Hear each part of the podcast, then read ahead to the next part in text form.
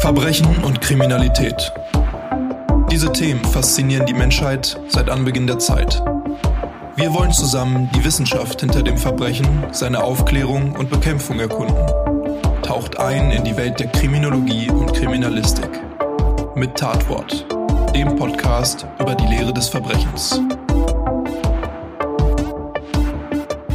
Hallo und herzlich willkommen zu einer weiteren Folge von Tatwort, dem Podcast über die Lehre des Verbrechens. Mein Name ist Tobi, ich bin Polizeioberkommissar und in diesem Podcast will ich mit euch in die Welt der Kriminologie und Kriminalistik eintauchen. Wir erkunden hier also zusammen die Lehre des Verbrechens, aber auch die Lehre der Verbrechensaufklärung und Verbrechensbekämpfung. Dieser Podcast wird offiziell unterstützt vom Bund Deutscher Kriminalbeamter. Und bei dieser Folge handelt es sich quasi um eine Service-Folge, könnte man sagen. Ihr habt mich nämlich auf Instagram öfter mal gefragt, ähm, ob ich nicht mal was zu dem Thema machen könnte. Wie komme ich denn überhaupt zur Polizei oder äh, wie sieht die Bewerbung bei der Polizei aus? Wie sieht die Ausbildung, beziehungsweise, wenn man das jetzt auf die Polizei NRW bezieht, wo ich ja auch meinen Dienst verrichte, wie sieht das Studium da aus? Und ja, da hätte ich jetzt natürlich auch so ein bisschen erzählen können aus meiner eigenen Vergangenheit, weil ich das auch alles mal durchlaufen habe. Hab mir dann aber gedacht, Warum hole ich mir nicht dann einen Experten direkt dazu? Jemanden, der sich tagtäglich eigentlich genau damit befasst und äh, wie so oft ein Experte, der viel mehr Ahnung auf dem Gebiet hat, worüber wir hier sprechen, als ich. Und deswegen habe ich mir den Julian hier mit dazu geholt. Herzlich willkommen, Julian. Ja, herzlich willkommen. Schön, dass ich hier sein kann. Und das mit den äh, ja, Fachwissen, das finden wir dann im Laufe der Folge noch heraus. Ja, glaube ich schon. Also viele, die sich für das Thema interessieren, die kennen dich vielleicht auch schon oder haben schon mal dein Gesicht irgendwo gesehen. Du äh, hüpfst da nämlich auf Social Media, auf allen möglichen Kanälen. Ich weiß gar nicht, wo wir jetzt überall sind. Also kannst du mal gleich sagen, ob das alles passt. YouTube. Korrekt. Ne? Äh, Facebook. Absolut, wer das noch lange. hat, ja. Genau. Wer es noch hat. wer heutzutage noch Facebook hat, einmal liken bitte äh, auf Facebook. Auch Tatwort natürlich gerne. Ist noch auf äh, Facebook. Das sind die ganzen Boomer dann vielleicht, die noch zuhören. Ähm, TikTok mittlerweile. Korrekt. Super modern. Äh, wohlgemerkt, als erste Landespolizeibehörde äh, sind wir auf TikTok vertreten. TikTok, ja, das ist ja auch tatsächlich dann eher so am Zahn der Zeit äh, heutzutage, ne? Genau, aber zumindest muss man noch sagen, dass auch inzwischen andere Länderpolizeien nachgezogen haben, aber wir waren immerhin die Ersten. Ja, Berlin ist da, glaube ich, auch, ne, gut vertreten mit dem Mario. Genau, sehr aktiv, toller Account, kann ich auch nur empfehlen. Ja, genau. Und ansonsten noch irgendwas vergessen? Was gibt's da noch? Naja, also ähm, wir sind auch noch auf Snapchat, allerdings Ach, eher, Snapchat, mit einem, okay. eher mit einem Ghost-Account, weil wir dort Werbeanzeigen schalten und dafür braucht man diesen Account. Äh, wenn du es als soziales Netzwerk verstehen möchtest, sind wir auch äh, per WhatsApp zumindest erreichbar. Das heißt, auch dort spielen wir im Grunde genommen mit und versuchen natürlich immer wieder, äh, ja, auch irgendwo neue Sachen herauszufinden, die für uns vielleicht interessant sind. Äh, aber das bedarf natürlich auch alles Zeit und Personal. Und da äh, sind wir auch nicht äh, unendlich mit ausgestattet. Und dementsprechend ähm, soll es bei den Kanälen, wenn man sie richtig führt, erstmal erstmal äh, bleiben. Ja, ja glaube ich, das sind ja auch genug. Und da sind auch schon ein paar wieder dabei gewesen, von denen ich auch noch gar nicht wusste. Aber ja, da sind wir auch eigentlich schon mitten im Thema. Die ganzen Kanäle werden natürlich genutzt, um interessierte Personen von der Polizei zu überzeugen und dass die Polizei ein guter Arbeitgeber ist und äh, hat es eigentlich auch in den letzten Jahren sehr erfolgreich geschafft, denke ich, da ein sehr umfangreiches ähm, Level an Informationen zu geben. Äh, deswegen auch direkt am Anfang dieser Folge, da können wir später auch nochmal drauf eingehen, ähm, Polizei NRW Karriere ist es ja eigentlich auf den meisten Kanälen, ne? wie äh, sich die Polizei NRW oder die zentrale Personalwerbung da nennt. Genau, es ist ein bisschen unterschiedlich. Manchmal, ähm, wie auf YouTube oder TikTok, heißen wir auch einfach nur Polizei NRW. Hm. Ähm, unbedingt alle Folgen, die das jetzt hören, unbedingt. Äh, da freue ich mich natürlich über jeden äh, Follow. Aber äh, genau, wir repräsentieren teilweise halt äh, nur eine Karriereseite, aber manchmal auch die Gesamtpolizei. Das wird jetzt aber zu tief führen, das alles noch weiterzuführen. Wichtig für uns ist, dass wir auf den Kanälen vertreten sind, auf die wir unsere unterschiedlichen Zielgruppen erreichen. Na, jetzt hatte ich gerade in der Auflistung beispielsweise noch LinkedIn vergessen, wo wir ja auch einen Account haben, den wir aktiv führen, äh, wo wir natürlich dann Zielgruppen Zielgruppen wie Berufswechsler oder äh, Soldaten ähm, oder ja vielleicht Studienabbrecher ähm, ansprechen möchten. Ja, genau. Genau darauf wollte ich äh, auch hinaus. Man kann sich da, äh, egal aus welchem Bereich, unglaublich viele Informationen schon holen. Das heißt, für alle, die da noch so ein bisschen tiefgehende Informationen haben möchten, die äh, können sich gerne auf all den Kanälen noch weiterhin informieren Und ähm, damit das aber natürlich auch hier noch ganz gut funktioniert, wollen wir hier auch einmal so grundsätzlich darauf eingehen, wie das Ganze denn funktioniert. Denn, ähm, wie gesagt, auf Instagram hatte ich einmal gefragt, was ihr euch so in den nächsten Folgen für Themen wünscht. Da ist sehr häufig das Gleiche gekommen, beziehungsweise so ähnliche Fragen, ne? Wie kann ich Kriminaltechniker werden? Wie schaffe ich es zum SEK? Wie äh, kann ich bei der Kriminalpolizei anfangen? Und eigentlich ist die Antwort darauf relativ simpel und kurz über die Polizei, zumindest in den meisten Fällen. Und zwar egal ob als Quereinsteiger oder als äh, Direktstudent oder Studentin. Aber damit wäre die Folge natürlich relativ kurz. Und ähm, deswegen wollen wir jetzt mal so grundsätzlich darauf eingehen, wie das Ganze denn funktioniert und was man tun muss, wenn man sich bei der Polizei bewerben möchte bezieht sich jetzt natürlich hauptsächlich, auch wenn sich das wahrscheinlich in vielen Länderpolizeien und auch bei der Bundespolizei und ähnlichen Behörden ähm, ähnlich gestaltet, bezieht sich das jetzt alles so hauptsächlich auf die Polizei NRW. Da bin ich tätig, jetzt gerade auch im Bereich der Ausbildung. Du bist in der zentralen Personalwerbung der Polizei NRW tätig. Und deswegen bezieht sich das jetzt, wie gesagt, hauptsächlich auf die Polizei NRW. Kann sein, dass es da ein paar Unterschiede gibt in den anderen Länderpolizeien, aber ich glaube, grundsätzlich gibt es mittlerweile überall gute Plattformen, je nachdem, in welchem Bundesland man sich da auch bewerben möchte, ähm, wo man dann noch weitere Informationen bekommt und dann vielleicht auch mitbekommt, was sich da so grob unterscheidet. Äh, ja, Julian, wir haben gerade schon ein bisschen darüber gequatscht, ne, was du so machst, beziehungsweise wo jetzt die Personalwerbung, wo du tätig bist, ähm, überall vertreten ist. Aber sag doch nochmal grob, was so dein Werdegang ist und was du bei der Polizei gemacht hast, machst, alles, was du erzählen möchtest und darfst natürlich und äh, was jetzt so deine Aufgabe ist aktuell. Ja, äh, so konspirative Einheiten bin ich nicht durchlaufen, dass ich nicht darüber sprechen dürfte. Äh, ich habe tatsächlich 2004 angefangen bei der Polizei, auch mit einem dualen Studium. Damals war es noch der Diplom äh. Das ist ja dann umgestellt worden in Bachelor heutzutage. Danach war ich fünf Jahre wach im Wechseldienst in zwei verschiedenen Behörden, in Neuss und in Warendorf. Grüße gehen raus. Und äh, dann äh, bin ich gewechselt zum LAFP. Das ist da, wo ich jetzt immer noch bin. Ähm, das ist eine Landesoberbehörde, wo viel Verwaltung stattfindet, aber auch eben Fortbildung und Ausbildung. Und äh, das Letztere habe ich dann äh, noch hier zweieinhalb Jahre gemacht. Also ich war quasi Ausbilder von äh, jungen Rekruten bei uns äh, und habe ihnen quasi so das Laufen in Uniform beigebracht, wenn man das jetzt mal so ganz äh, grob sagen äh, möchte. Da habe ich auch den Tobi kennengelernt. Ähm, das stimmt. Tatsächlich. Ähm, fast zehn Jahren, ne? Ja, das ist schon lange, lange, lange her. Genau, das heißt, wir kennen uns da auch schon recht lange und Wege haben sich immer wieder gekreuzt. Ähm, ja, und äh, ich bin von dort aus dann äh, zur landeszentralen Personalwerbung ähm, gerutscht, wo ich jetzt seit 2015 tatsächlich tätig bin. Und es ist wirklich Wahnsinn, was sich da allein schon gemacht hat. Ähm, wenn man jetzt überlegt, äh, wie wir hier angefangen haben und was wir heute äh, alles machen an Projekten.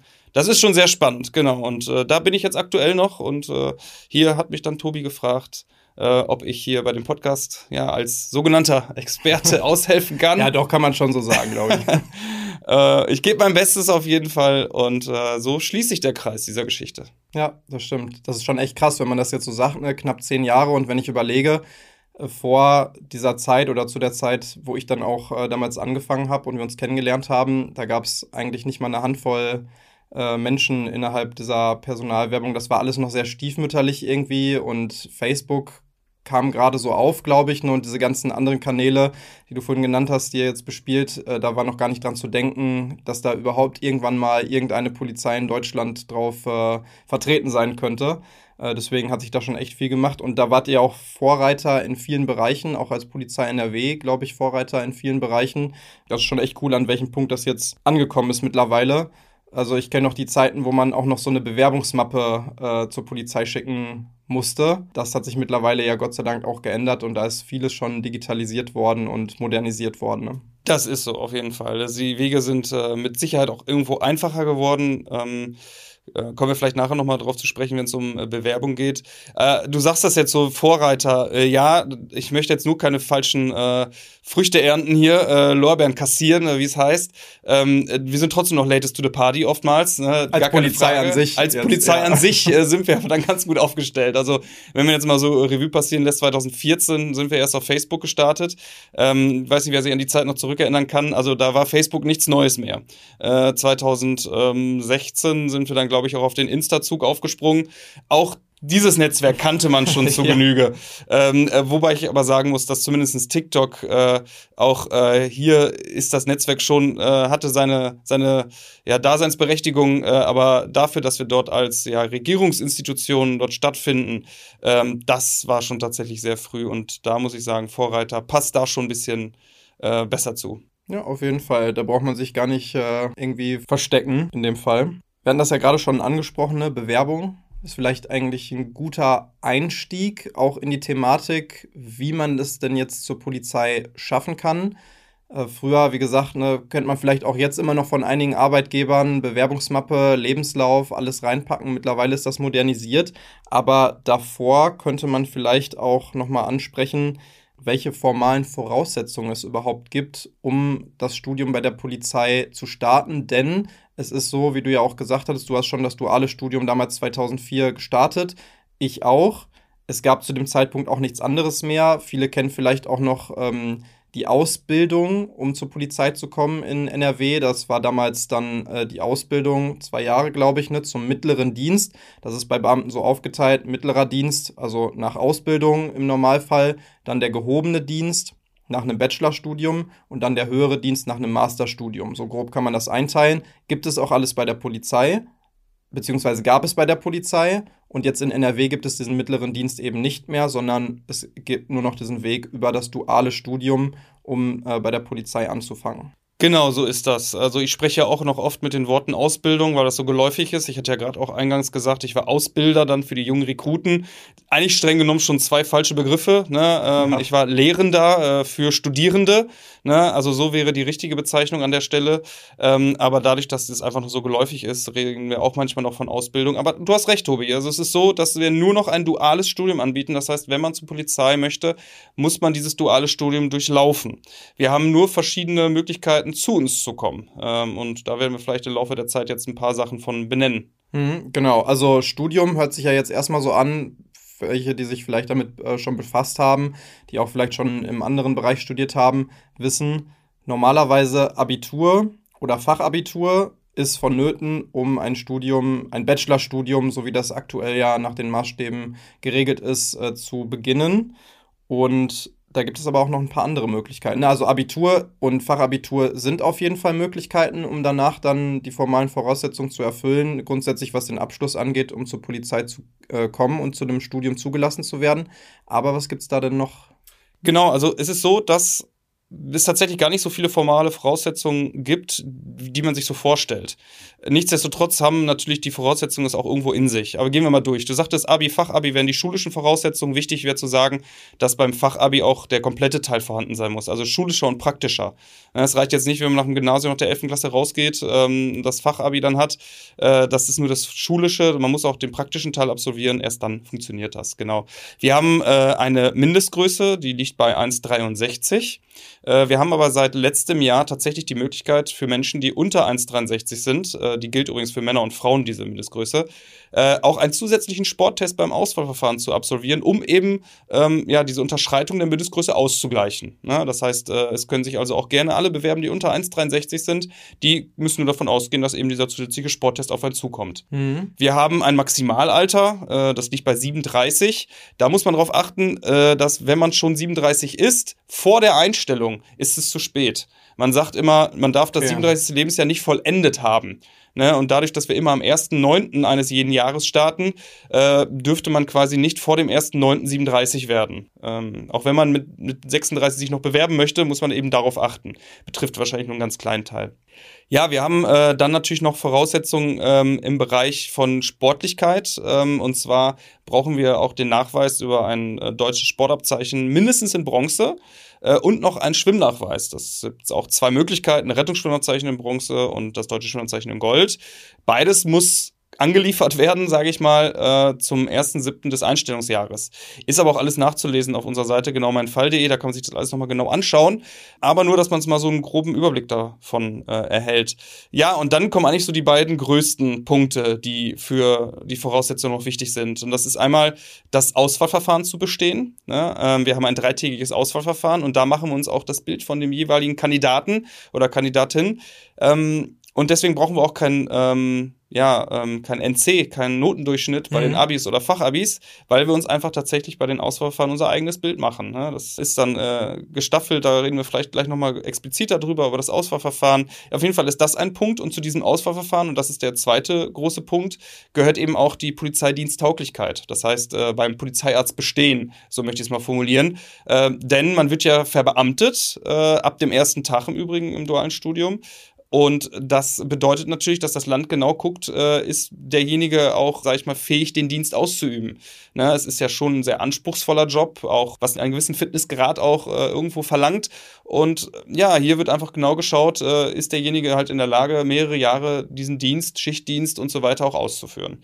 Und das sollte man natürlich dann ebenfalls auch bestehen. Heißt das dann, dass man, wo du jetzt sagst, ähm, man muss das da bestehen beim polizeiärztlichen Dienst, dass man zum Beispiel, wenn man jetzt eine Brille hat oder sowas, sich nicht mehr bei der Polizei bewerben kann und das eigentlich gar nicht versuchen braucht? Also da äh, kursieren ja durchaus die verschiedensten ja, ich, ich bezeichne es mal als Vorurteile ne, oder, oder ähm, ja, gefährliches Halbwissen. Nein, eine Brille ist natürlich absolut kein Ausschlussgrund. Ich kann aber auch hier schon direkt, äh, was den Polizeiarzt betrifft, aufhören, darüber zu sprechen, denn ähm, die gesundheitlichen Einschränkungen, die sind immer so individuell und können auch nur durch einen Polizeiarzt anhand von Unterlagen befunden tatsächlich richtig eingeordnet werden. Ähm, wir werden immer natürlich oft nach gesundheitlichen Einschränkungen gefragt. Was ist mit Allergien? Was ist mit Intoleranzen? Was ist mit, ähm, ja, weiß nicht, Schilddrüsenerkrankungen, ne? Sowas. Das ist halt natürlich für uns einfach nie äh, einfach, das zu beantworten. Eigentlich auch unmöglich, weil eben tatsächlich das oft auch sehr individuell ist und, Schild äh, und, und halt äh, überhaupt Krankheiten so ähm, facettenreich sind. Das, das können wir gar nicht einschätzen. Das muss ein Polizeiarzt anhand von Befunden und Unterlagen tun.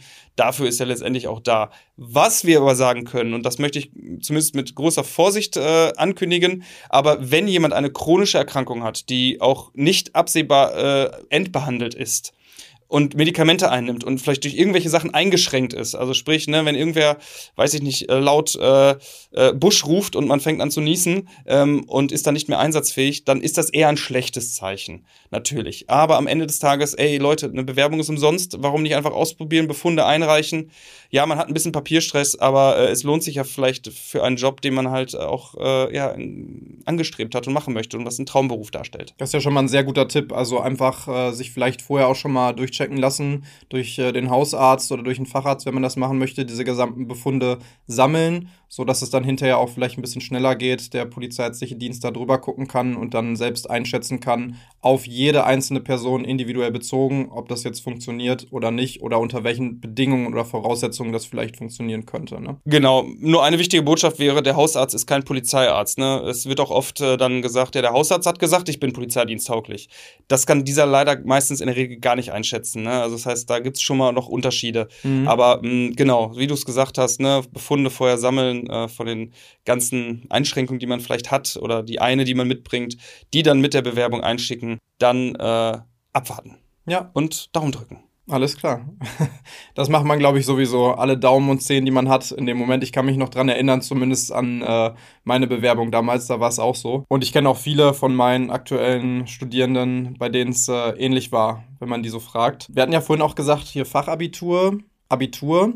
Aber es gibt auch die Möglichkeit, mit einer Berufsausbildung trotzdem zu dem Studium zugelassen zu werden, soweit ich mich erinnere, oder? Ganz genau. Also wenn man jetzt theoretisch kein Fachabi oder kein Abitur hat, man ist aber schon etwas lebensälter und hat schon ein bisschen Berufserfahrung gesammelt, dann würde auch theoretisch eine mindestens zweijährige Ausbildung plus eine dreijährige Berufserfahrung reichen. Das ist so für Berufswechsel halt auch immer sehr interessant, weil dann erhält man halt die Zulassung zum Studium diese Berufserfahrung, um da nochmal noch, noch mal eine Tür aufzumachen, äh, muss auch nicht unbedingt im erlernten Besuch, Beruf ah, sein. Okay, ja. Das heißt, man kann theoretisch eine zweijährige Ausbildung gemacht haben und dann drei Jahre was völlig anderes. Mhm. Da kommt dann nur zusätzlich eine sogenannte Zulässigkeitsprüfung im, äh, in der HSPV, also in der Hochschule, auf einen zu im Rahmen des Auswahlverfahrens. Also im Grunde genommen, wie bei der Mindestgröße, hat man dann einfach nur einen zusätzlichen Test im Auswahlverfahren, den man dann über sich ergehen lassen muss. Wer im Übrigen einen Meister am Handwerk oder so etwas hat, der kann sich das sparen, der kann mich auch direkt sich dann bewerben. Das erfüllt auch die äh, Voraussetzungen. Ja, und jetzt haben wir seit zwei Jahren noch einen neuen Zugang sozusagen. Das äh, geht dann eher in die andere Richtung, was äh, die Zielgruppe angeht, denn Richtung Schülerinnen und Schüler. Denn wer nur die mittlere Reife hat, der kann sich auch bei uns bewerben. Äh, der durchläuft dann bei uns das Fachabi äh, Polizei. die Fachoberschule Polizei. Hm, die FOSler. Ganz genau. Die so, genannt werden. Genau, die FOSler, äh, die äh, so in der Abkürzung genannt werden für Fachoberschülerinnen und Schüler. Und äh, das ist auch ganz, ganz spannend, denn man hat wirklich zwei Jahre lang, äh, macht man ein Fachabi Polizei, erfährt schon so viel über die Polizeiwelt. Also wir haben jetzt mit den ersten gesprochen, auch äh, uns da ausgetauscht. Wir haben auch äh, in unserem Podcast dazu eine Folge aufgenommen, mhm. äh, nehmen dazu auch Bewegtbild auf äh, mit, mit FOS-Lern. Und das ist ganz spannend. Die äh, gehen von der Wasserschutzpolizei über äh, die interne Verwaltung, über Streife ja, und auch ähm, Polizei, ähm, ähnliche Institutionen wie Ordnungsamt durchlaufen diese alle und äh, erfahren halt, wie gesagt, alles über diese Polizeiwelt. Und das ist ganz spannend. Und gehen dann, und das ist das Schöne dabei, ohne Stopp direkt ins duale Studium. Ne? Es wird nochmal auf äh, gesundheitliche Einschränkungen geschaut, natürlich. Ne? In zwei Jahren kann viel passieren, aber die müssen kein Auswahlverfahren mehr durchlaufen, sondern gehen direkt über ins duale Studium. Und wenn man sagt, hm, die Polizei ist nichts für mich, dann hat man trotzdem ein vollwertiges Fachabi in der Tasche. Äh, also auch da der äh, praktische und schulische Teil mit inkludiert. Ja, und geht dann dann was anderes studieren. Wollen wir natürlich nicht hoffen, aber im Grunde genommen die Möglichkeit besteht. Und das ist auch was ganz Spannendes. Ja, das ist echt auch mega krass. Ich bekomme das ja hier auch auf dem Gelände von der Polizeischule öfter mal mit, äh, dass die FOSler hier sich befinden und dann halt im Zuge ihres äh, Fachabiturs dann diesen Einblick bekommen in die einzelnen Bereiche und da bin selbst ich manchmal neidisch und ich bin jetzt schon, wie gesagt, seit knapp zehn Jahren bei der Polizei und die kriegen trotzdem Einblicke, die ich noch nicht bekommen habe in dieser Zeit. Also wirklich äh, der absolute Hammer. Ich weiß auch gar nicht, ist das einzigartig in Deutschland so? In Nein, andere Bundesländer okay. bieten das auch an. Ähm, ich weiß, dass Hessen sowas auch hat. Mhm. Wobei wir diesen Part vielleicht rausschneiden müssen, wenn es nicht stimmt. Äh, aber okay. äh, aber es, es, wir sind da nicht die Einzigen, die das ja. anbieten. Nein. Okay, auf jeden Fall total lohnenswert, sich da mal zu ähm, informieren und zu schauen, ob das nicht was für einen wäre. Vor allen Dingen, wenn man den Weg zur Polizei machen möchte, aber eben kein Abitur gemacht hat oder was und da dann sich noch besser vorbereiten kann für das Studium hinterher, weil man da auch sehr viele Inhalte schon durchgehen äh, kann und auch erlernen kann, die man dann auch hinterher im Studium vielleicht nutzen kann. Auf jeden Fall sehr, sehr interessant, das Ganze. Genau, formale Voraussetzungen, so grundsätzlich haben wir jetzt schon einmal durchlaufen und wir sind gerade schon angekommen bei dem Auswahlverfahren. Haben wir jetzt alle Formalia erfüllt oder haben die ganzen Dokumente gesammelt, die dann hinterher eingereicht werden müssen, was übrigens vorhin schon einmal angesprochen, mittlerweile voll digital funktioniert, ne? mit äh, Scannen, Hochladen über das Bewerberportal. Ja, genau. Allerdings muss man das auch äh, sagen, äh, es werden auch noch äh, per Hand Sachen zugeschickt, per Post. Das ist alles genau erklärt im Ablauf. Das würde hier jetzt, glaube ich, alles okay. ein bisschen den Rahmen sprengen. Ähm, aber es ist schon sehr viel digitalisiert, das ist korrekt. Äh, ist ja auch eine, eine Vorgabe ne, an äh, öffentliche Verwaltung, da digitaler zu werden. Auch den folgen wir natürlich und das ist natürlich auch weitaus praktischer. Im Endeffekt muss man eine Bewerbung irgendwie vom Handy machen können. Und äh, es ist schon viel vereinfacht äh, worden. Und äh, gerade am Anfang, wenn man sich bewerben möchte, also wenn der erste Schritt zur Bewerbung dasteht und sagt so, boah, ich habe jetzt Lust, mich zu bewerben, äh, ich bin dabei, ich habe mir die Gedanken dazu gemacht und äh, ich will anfangen, dann geht das zunächst äh, online, wie du schon sagst, übers Portal. Da tippt man äh, einige Sachen ein, muss dann aber halt eben auch noch ein, zwei Unterlagen einsenden, wie ein Lebenslauf, äh, wie eine äh, Erklärung, die man unterschreibt und das war's schon. Also früher musste man wirklich ein Riesenbuch äh, schicken mhm. äh, im ersten Schritt und wusste noch nicht mal mehr, ob man überhaupt den ersten Testtag besteht. Ja. Jetzt ist es so, dass man wirklich nur das Notwendigste einmal einreicht. Das geht recht fix, die Online-Bewerbung abschickt und dann wird man zum PC-Test eingeladen. Und das ist auch in der Regel oder definitiv immer der erste Tag des dreitägigen Auswahlverfahrens. Mhm. Da können wir direkt auch anknüpfen. Also ne, drei Tage Auswahlverfahren beziehungsweise dreigeteilt. Wir haben den PC-Test der eigentlich auch nochmal, könnte man sagen, zweigeteilt ist, ne, mit dem Wiener Test. Und Na, bevor wir falsche Sachen hier setzen, das hat sich umgestellt. Also du bist jetzt auch schon eine Zeit lang dabei, Tobi. Ja. Äh, deswegen auch, auch, für dein, auch für deine Erfahrung Gibt's hat sich dann mehr? einiges äh, geändert. Natürlich gibt es den noch, äh, den äh, sozusagen den, den, den Reaktionstest. Äh, den gibt es noch, der ist nur nicht mehr mit dem PC-Test zusammen, wie es ah, früher okay. einmal war. Okay, ja gut, genau, so kenne ich das nämlich noch, ne? Damals erster Tag PC-Test und der Wiener Test findet ja auch an einem PC statt sozusagen. Dann aber äh, als zweiten Teil noch ähm, den polizeiärztlichen Test, wo dann, was du vorhin erklärt hast, der polizeiärztliche Dienst einfach die Tauglichkeit überprüft und äh, dann als letztes noch das Assessment Center. Ja, wir ordnen es mal ein bisschen. Also äh, richtig ist, dass der PC-Test am ersten Tag ansteht. Mhm. Da muss man ein paar Aufgaben erfüllen und dann äh, folgt dort noch ein, so ein ganzes äh, Informalgespräch. Das heißt, da wird auch mal kurz über die ja, Bewerbungsmotivation gesprochen, vielleicht über ein, zwei Unterlagen, die eingereicht worden sind, ne? aber wirklich nur ganz, ganz schnell und äh, da werden eigentlich nur ein paar offene Fragen geklärt, Personalausweis kontrolliert und so weiter. Ne? Also diese formellen Dinge, ne? deswegen mhm. äh, Formalgespräch. Und das war der erste Tag auch tatsächlich schon. Und wenn man den äh, ersten Tag dann hinter sich hat, erhält man auch sofort ein Ergebnis oder kriegt es zugeschickt. Und dann äh, muss man nach äh, innerhalb von 14 Tagen halt die nächsten Unterlagen einreichen, äh, wo wir dann auch im Bereich der ja, ärztlichen Unterlagen gehen, die natürlich dann auch ein bisschen Vorbereitungszeit benötigen. Und wenn man diese vollständig eingereicht hat, wird man zum nächsten Testtag eingeladen. Und das kann entweder das Assessment Center sein oder der Polizeiarzt, je nachdem, wie die Kapazitäten sind. Okay. Das heißt, das ist nicht vorgegeben, in welcher Reihenfolge das Ganze passiert, aber vorgegeben ist, dass man diese drei Testtage insgesamt halt erfolgreich absolviert. Und dann bekommt man im Normalfall, kann mich auch korrigieren, falls das nicht mehr so ist, aber einen sogenannten Rangordnungswert zugeteilt. Das heißt, äh, man kriegt dadurch ungefähr äh, einen Überblick darüber, wo man sich einrankt innerhalb dieser gesamten Bewerberstruktur. Also je nachdem, wie viele ähm, Personen es gibt, die sich dann in diesem Jahr beworben haben für das Studium bei der Polizei NRW, kann man dann ungefähr schauen, wo stehe ich und dadurch wird dann auch festgemacht, dass die, also sagen wir jetzt mal, aktuell ist es 3000, die eingestellt werden, plus minus. Und ähm, wenn man unter den besten 3000 ist von allen, die diese drei Testtage erfolgreich bestanden haben, dann wird man im Normalfall auch für das Studium zugelassen und kann das dann beginnen. Ganz genau, das ist absolut richtig erklärt. Wir haben eine Bestenauslese, dementsprechend äh, dieser Rangordnungswert ist äh, dann eben ausschlaggebend dafür, wann man die Zusage erhält. Wobei äh, man auch aus Erfahrung Gott sei Dank schöpfen kann und gewisse Rangordnungswerte, die liegen so hoch, da ist eigentlich schon, sag ich mal, so gesichert, dass man dort schon auch dann direkt eine Einstellungszusage erhält. Dementsprechend muss man jetzt nicht bis zum Ende des kompletten Verfahrens warten, sondern äh, die werden schon vorher ausgegeben. Nur bei ähm, ja, Teilnehmerinnen und Teilnehmern, die ja vielleicht einen Rangordnungswert haben, der äh, so an dieser Schwelle liegt. Da muss man natürlich dann sich gedulden, bis alle das Verfahren durchlaufen haben, um dann natürlich einen fairen äh, Zusage zu machen. Ähm, da kann es natürlich dann ein bisschen, bisschen äh, sich hinziehen. Hm, ja, verstehe. Du kennst ja die Zahlen sicherlich, aber darfst du was darüber sagen, wie viele Bewerber es so äh, gibt? Wie viele Bewerber und Bewerberinnen es gibt, kann mhm. ich auf jeden Fall sagen. Also wir haben in den vergangenen Jahren etwa immer so 11.000 durchaus gehabt, plus minus. Ne? Also es, auch Corona hat dazu geführt, dass wir äh, hier eine kleine Delle hatten an mhm. Bewerbenden, aber die Zahlen sind zuletzt äh, aufsteigend, ähm, was uns sehr freut, ähm, weil wir auch die Einstellungsplätze erhöht haben. Und das äh, ergibt sich ja dann ganz schön, wenn sich dann auch die bewerbenden Zahlen ja. Äh, steigern, ja.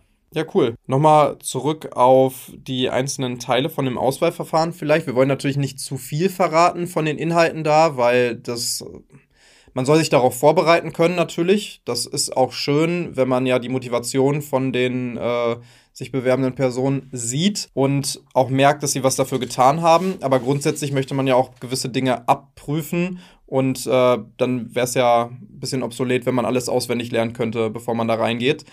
Aber diese grundsätzlichen Inhalte, kannst du dazu was sagen? Sagen wir jetzt mal, wenn wir mit dem PC-Test äh, anfangen, damit man auch weiß, was man vielleicht lernen kann, mit welchen Materialien man sich da irgendwie vielleicht ein bisschen vorbereiten kann, ohne da was Konkretes jetzt zu nennen oder so? Auf jeden Fall. Also die äh, Grenze zwischen dem, was gesagt werden darf und was nicht, äh, die ist schwimmend. Und äh, mhm. wir testen sie heute mal vielleicht ein bisschen aus. Vielleicht ja. kann ich ja den einen oder anderen Geheimtipp hier äh, noch raushauen. Und äh, ja wenn es da ist, offen, online ist, dann ist es online. Ja. das äh, Internet vergisst nicht.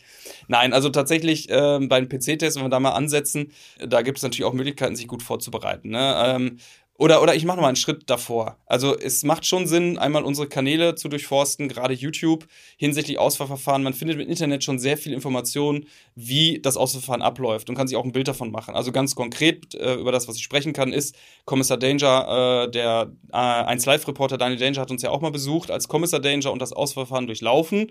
Äh, das kann man sich auf YouTube anschauen und da hat man wirklich schon mal erstmal einen guten Einblick, wie sieht das da aus, äh, wie läuft das ab, ähm, ne, ja, und, und. Das Landeszentral immer in Münster Genau, der PC-Test ist ne? immer in Münster, ja. ganz genau, richtig, Tobi. Ähm, das ist äh, für alle in Münster, die auch dann dort eben anreisen müssen. Äh, das kann man sich da schon mal anschauen. Es gibt verschiedene Foren, äh, wo auch sehr viele Tipps äh, zu finden sind. Äh, wir haben auch einen Podcast mit dem einen oder anderen Studierenden gemacht, bei dem wir über das Auswahlverfahren sprechen, der übrigens auch Kommissar Danger heißt. Äh, gerne reinhören. Und ähm, ja, und beim PC-Test ist es so, dass man sich da natürlich gut mit Literatur vorbereiten kann. Es gibt extra Bücher, die eben genau diese Aufgabentypen, die einen dort erwarten, eben schon darstellen. Und so kommt man nicht in so einen PC-Test rein und weiß nicht, was will das Ding hier von mir, sondern man weiß schon, ah ja, die Aufgabe kenne ich, jetzt muss ich nur noch irgendwie äh, hier die entsprechende Lösung, die natürlich dann eine andere sind, äh, herausfinden. Ne? Und der PC-Test beinhaltet ja neben diesen ja, Ausfüllen von ähm, logischen Reihen ähm, oder Ausfüllen von Flussdiagrammen, eben auch ein Gedächtnistest äh, und auch ein Rechtschreibtest. Genau, klar, Deutsch wird da abgeprüft. Muss man auch schon von vornherein sagen, man wird bei der Polizei auch viel schreiben müssen, je nachdem, in welchem Bereich man irgendwann ist. Wer schreibt, ne? der bleibt, heißt es Exakt, ja so heißt es immer. Wer schreibt, der bleibt ja, wenn man dann nicht äh, der deutschen Sprache so gut mächtig ist, dass das auch jeder andere vielleicht verstehen könnte. Deswegen ist es auch gut, sich dadurch vielleicht ein bisschen vorzubereiten. Ähm, dann hat man da wahrscheinlich keine rosige Zukunft, einfach weil es für einen selber auch ein bisschen anstrengender werden würde. Ja, das war jetzt wahrscheinlich eine ungewollte Überleitung auch schon zum nächsten Test, den wir vorstellen können, das Assessment Center, denn mhm. da spielt natürlich die Muttersprache Deutsch oder die Sprache Deutsch definitiv eine große Rolle, denn das Assessment Center dient halt dazu, sich selbst und seine Persönlichkeit da so ein bisschen zu präsentieren. Und das ist unterteilt in vier Aufgaben. Ähm, die eine Aufgabe ist äh, zum Beispiel einen Vortrag halten und das natürlich mit äh, schlechten Deutschkenntnissen echt schwierig ist. Ähm, hier muss man sagen, man hat 15 Minuten Vorbereitungszeit, sich auf ein unbekanntes Thema, was man aus einem von dreien auswählen kann, vorzubereiten und das dann einer Kommission fünf Minuten lang vorzutragen. Also ich empfehle dort immer mal zu Hause, das einmal von den Zeiten her auch mal durchzuspielen. Ne? Und man kann auch durchaus mal die Eltern fragen, ey, gib mir noch mal irgendwie drei random Themen und ich suche mal einen aus und dann kann ich mir mal so vorstellen, wie lang sind denn 15 Minuten. Dann macht es durchaus Sinn, auch sich so eine Struktur vorzuüberlegen. Ne? Also wie mache ich denn, egal welcher Vortrag oder welches Vortragthema es sein wird, welche, welche Struktur kann ich darüber stülpen? Ne? Einleitung, Lösungsansatz, Hauptteil, Schlusssatz, Problemdarstellung, however, ne? Ähm, das kann ich mir schon gut überlegen. Und dann überlegen, und das ist jetzt, da kommen wir dieser Schwelle vielleicht etwas näher, äh, aber äh, es ist tatsächlich vielleicht nicht so wichtig, was man sagt, sondern wie man sich präsentiert. Mhm. Ich lasse das mal so stehen. Ja. ne? ähm, natürlich auch keinen Stuss erzählen, aber ähm, es geht natürlich darum, ja, gewisse Präsentation von sich selbst auch zu zeigen. Ne? So, ich denke, das ist Tipp genug. Ja, auf jeden Fall. Ein zweiter Teil ist auch ein Konfliktgespräch, den man, äh, wo man, man halt einen Konflikt lösen muss. Ähm, da würde ich einfach mal auch ähm, den Tipp geben, ähm, ja, tipp mal Ich-Botschaften bei Google ein oder so. Ne? Also wie äh, verhalte ich mich mhm. in einem mhm. Konflikt? Wie finde ich vielleicht äh, äh, den größeren Teil des Eisberges unter Wasser heraus? Ne? Es steckt immer was dahinter vielleicht. Ne? Und ja, irgendwie Vorwürfe machen, äh, auf die Schnauze hauen und rausrennen, ist halt nicht die wirkliche richtige Lösung. Da wird man nicht viele Punkte erwarten können. Aber ne, gibt es ja auch andere Möglichkeiten ranzugehen. Wir haben dann noch ein... Kommunikation, ne? Communication is key. Absolut. Ja ne, ist unsere stärkste und beste Waffe. Ne? Ja. Und äh, da kann man sich so ein bisschen zeigen, wie gut man diese Waffe schon beherrscht.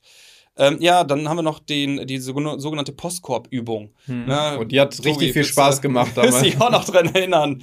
Da, wird, werde ich mich dran erinnern. Da wird eine Viertelstunde echt ein bisschen Druck gemacht. Da passieren viele Dinge auf einmal. Man hat auch viele Aufgaben auf einmal. Da kann ich auch wieder nur den Tipp geben, priorisieren. Ne? Also diese, diese Übung möglicherweise ist hier darauf ausgelegt, dass man nicht alle Aufgaben, wie sie eingegeben werden, komplett zu Ende schafft. Also das mal vielleicht so mit im Hinterkopf behalten und ähm, dann die Sache angehen und priorisieren. Hm. So. Ruhe bewahren, Struktur vielleicht irgendwie. Solange das geht, genau, richtig. Ja, auf jeden Fall. Aber ruhig bleiben ist da wirklich so mit das Allerwichtigste. Auch wieder im Auswahlverfahren wird damit was abgeprüft, was hinterher eine der wichtigsten ähm, Fähigkeiten für einen Polizeibeamten, für eine Polizeibeamtin sein so. könnten, ne? weil äh, man wirklich einfach unter diesem Stress und unter diesem ganzen Druck, der da aufgebaut wird, immer noch ähm, kühlen Kopf bewahren muss. Und auch das wird da natürlich abgeprüft. Ja, definitiv, definitiv. Und ja, wir wollen es mal rund machen. Das letzte ist dann noch ein sogenanntes sogenanntes strukturiertes Interview. Also man spricht so ein bisschen mit der Kommission, die da äh, sitzt und sich ja auch den ganzen Tag äh, ja, die dich anschaut und bewertet.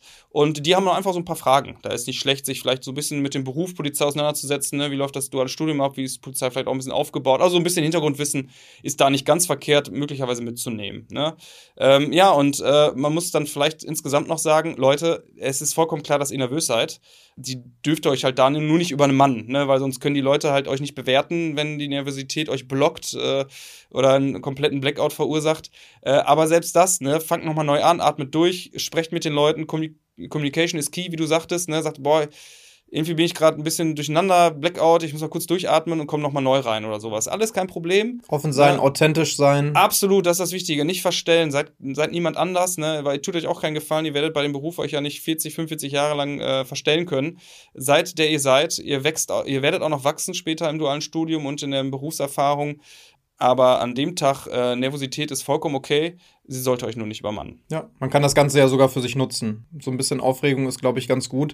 Wenn niemand mehr vor irgendwas aufgeregt wäre, dann zeigt das, finde ich, auch so ein bisschen, dass es einem vielleicht auch gar nicht äh, so wichtig ist oder beziehungsweise, dass es einem fast ein bisschen egal ist. Alles, was einem wichtig ist, und das wird bei den meisten ja sein, wenn man sich für seinen Traumberuf bewerben möchte, in dem Fall, dann wird man auch ein bisschen aufgeregt sein, ob das alles so klappt. Aber ich kenne niemanden, der aufgrund dessen, dass er gesagt hat, ich bin so aufgeregt oder dass äh, die Kommission da gesagt hat, ja, jemand, der aufgeregt ist, den können wir nicht brauchen, äh, dann tschüss, sondern das wird da alles auch relativ fair bewertet. Ne? Ist natürlich trotzdem subjektiv von der Kommission aus, ähm, da sitzen immer andere Leute, aber ich habe noch niemanden da erlebt, der das irgendwie unfair bewertet hätte. Letzter Punkt, den wir noch hatten, vorhin schon ein bisschen drauf eingegangen, polizeiärztlicher Test, da könnte man vielleicht noch mal grob sagen, der ist auch ja aufgeteilt, so ein bisschen. Einmal natürlich in, ich weiß es gar nicht, vielleicht hast du das Fachwort dafür, diese Überprüfung körperliche Überprüfung eigentlich durch äh, den Polizeiarzt in dem Fall und dann aber nochmal der andere Teil Belastungs-EKG. Ich würde es gar nicht in verschiedene Teile packen, weil ähm, tatsächlich, wenn man äh, dann eben zu dem polizeiärztlichen Tag äh, oder Untersuchungstag eingeladen ist,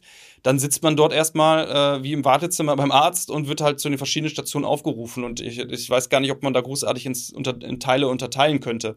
Aber Fakt ist, dass man dort natürlich von der Scheitel bis zur Sohle einmal komplett untersucht wird. Ne? Ähm, es wird eben das Gesundheitsprofil sich angeschaut. Äh, der Polizeiarzt ist natürlich auch persönlich zugegen. Ähm, und äh, du hast es gerade schon angesprochen. Ein wichtiger Punkt, den man herausheben müsste, ist, dass äh, dort ein sogenanntes EKG-Belastungsverfahren oder Test durchgeführt wird. Und das denkt man vielleicht nicht, aber da scheitern dann doch die äh, ein oder anderen dran, äh, weil dort gehört natürlich schon eine gewisse Grundfitness, ja, die sollte vorhanden sein. Also so ebenso, weiß nicht, drei, vier Jahre lang auf der Couch gelegen und dann zum polizeiärztlichen äh, Test das wird nicht funktionieren. Also man muss schon vorher mal das eine oder andere Mal laufen gegangen sein, weil dort muss man gewisse Wattzahlen treten und darf eine gewisse Herzfrequenz nicht überschreiten. Mhm. Auch dazu haben wir übrigens Videos äh, auf YouTube, äh, die ich nur empfehlen kann, gerade mit der Errechnung des Watt und Widerstands, den man äh, treten muss. Ähm, kann man sich dort anschauen. Ja, aber da empfehle ich, wie gesagt, etwas äh, Vorbereitung. Beim Rest, ja, im Grunde genommen muss man es über sich ergehen lassen. Ne? Man kann sich nicht größer machen, man kann sich nicht äh, dünner oder dicker machen. Man ähm, kann nicht seine Wirbelsäule gerade schieben. Äh, das ist einfach so, äh, dass man das dann über sich ergehen lassen muss. Ich habe damals auch ein, zwei Dinge erfahren, die ich noch nicht wusste, dass ich sie habe. Dito. Aber äh, sie waren zumindest nicht hinderlich dafür, zur Polizei zu kommen. Und äh, ja, ähm, so ein bisschen wie bei der Musterung kann ich mich noch dran erinnern, bei der Bundeswehr damals. Ich habe danach gedacht, ich wäre wirklich äh, komplett kaputt einfach, der Körper. Und dann wird gesagt, ja, ist tauglich. Ja, aber T1. was da erstmal alles, genau, was, was da aber erstmal alles vorher gesagt wird, und äh, ja, hier leichte O-Beine und hier noch irgendwie ein Plattfuß, also ich kann mich nicht mehr dran erinnern, was da bei mir gesagt wurde. Aber die ganzen Sachen, die dann aufgezählt und denkst du, oh mein Gott, das habe ich alles. Also ja. eigentlich kann ich jetzt schon aufhören mit allem. Also ihr hört auch raus, äh, macht euch da nicht zu große Sorgen. Nee, tatsächlich denkt man, der Fall. Polizeiarzt ist so die Nahtstelle, äh, aber das stimmt gar nicht. Also tatsächlich äh, fallen da äh, prozentual gar nicht so viel raus wie vielleicht bei anderen Verfahrensteilen. Mhm. Ähm, also nicht immanent mehr. Ähm, dementsprechend, äh, ja, guten Gewissens hingehen, äh, auf jeden Fall ehrlich und gewissenhaft sein, was die Angaben zu eurer Krankheitsgeschichte angehen, weil das fällt euch später auf die Füße, ne, wenn man da falsche Angaben macht äh, und vor allem nützt es ja auch nicht und im schlimmsten Fall hat man aufgrund so einer Verschwiegenheit später irgendwann einen gesundheitlichen Ausfall während eines Einsatzes und gefährdet damit seine Kolleginnen, Kollegen und vielleicht auch halt Bürgerinnen und Bürger. Ne? Deswegen, und auch sich selbst. Das sowieso. Ja.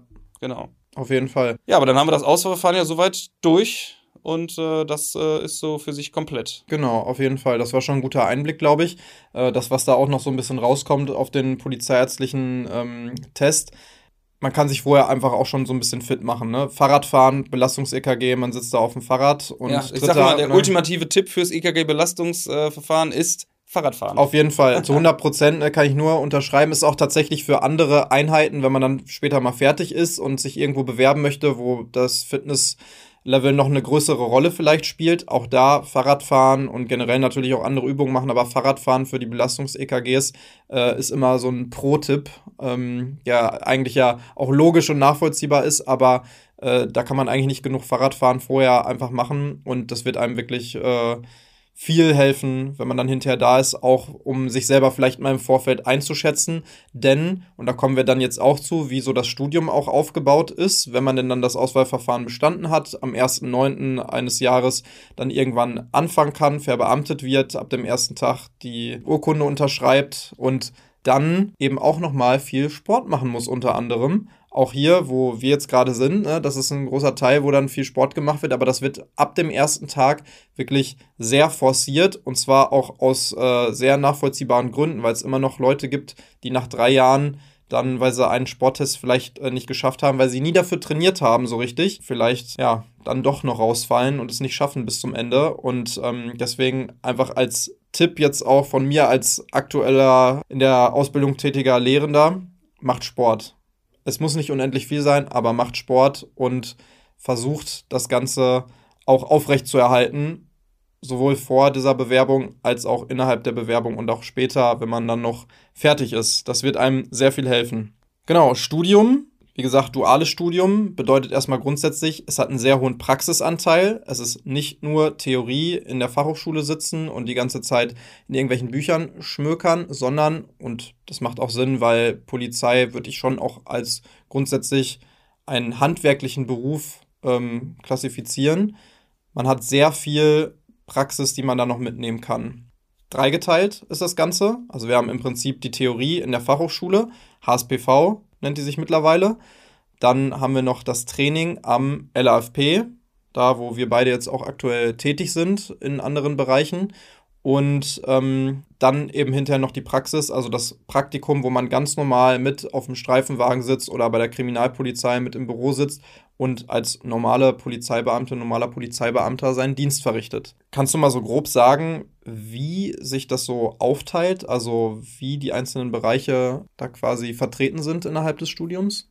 Ja, also tatsächlich muss man sagen, dass der Theorieanteil natürlich äh, einer größeren ist. Gerade im zweiten Jahr äh, ist sehr, sehr viel Theorie äh, an der HSPV, die bewerkstelligt werden muss. Es ist und bleibt ein Studium.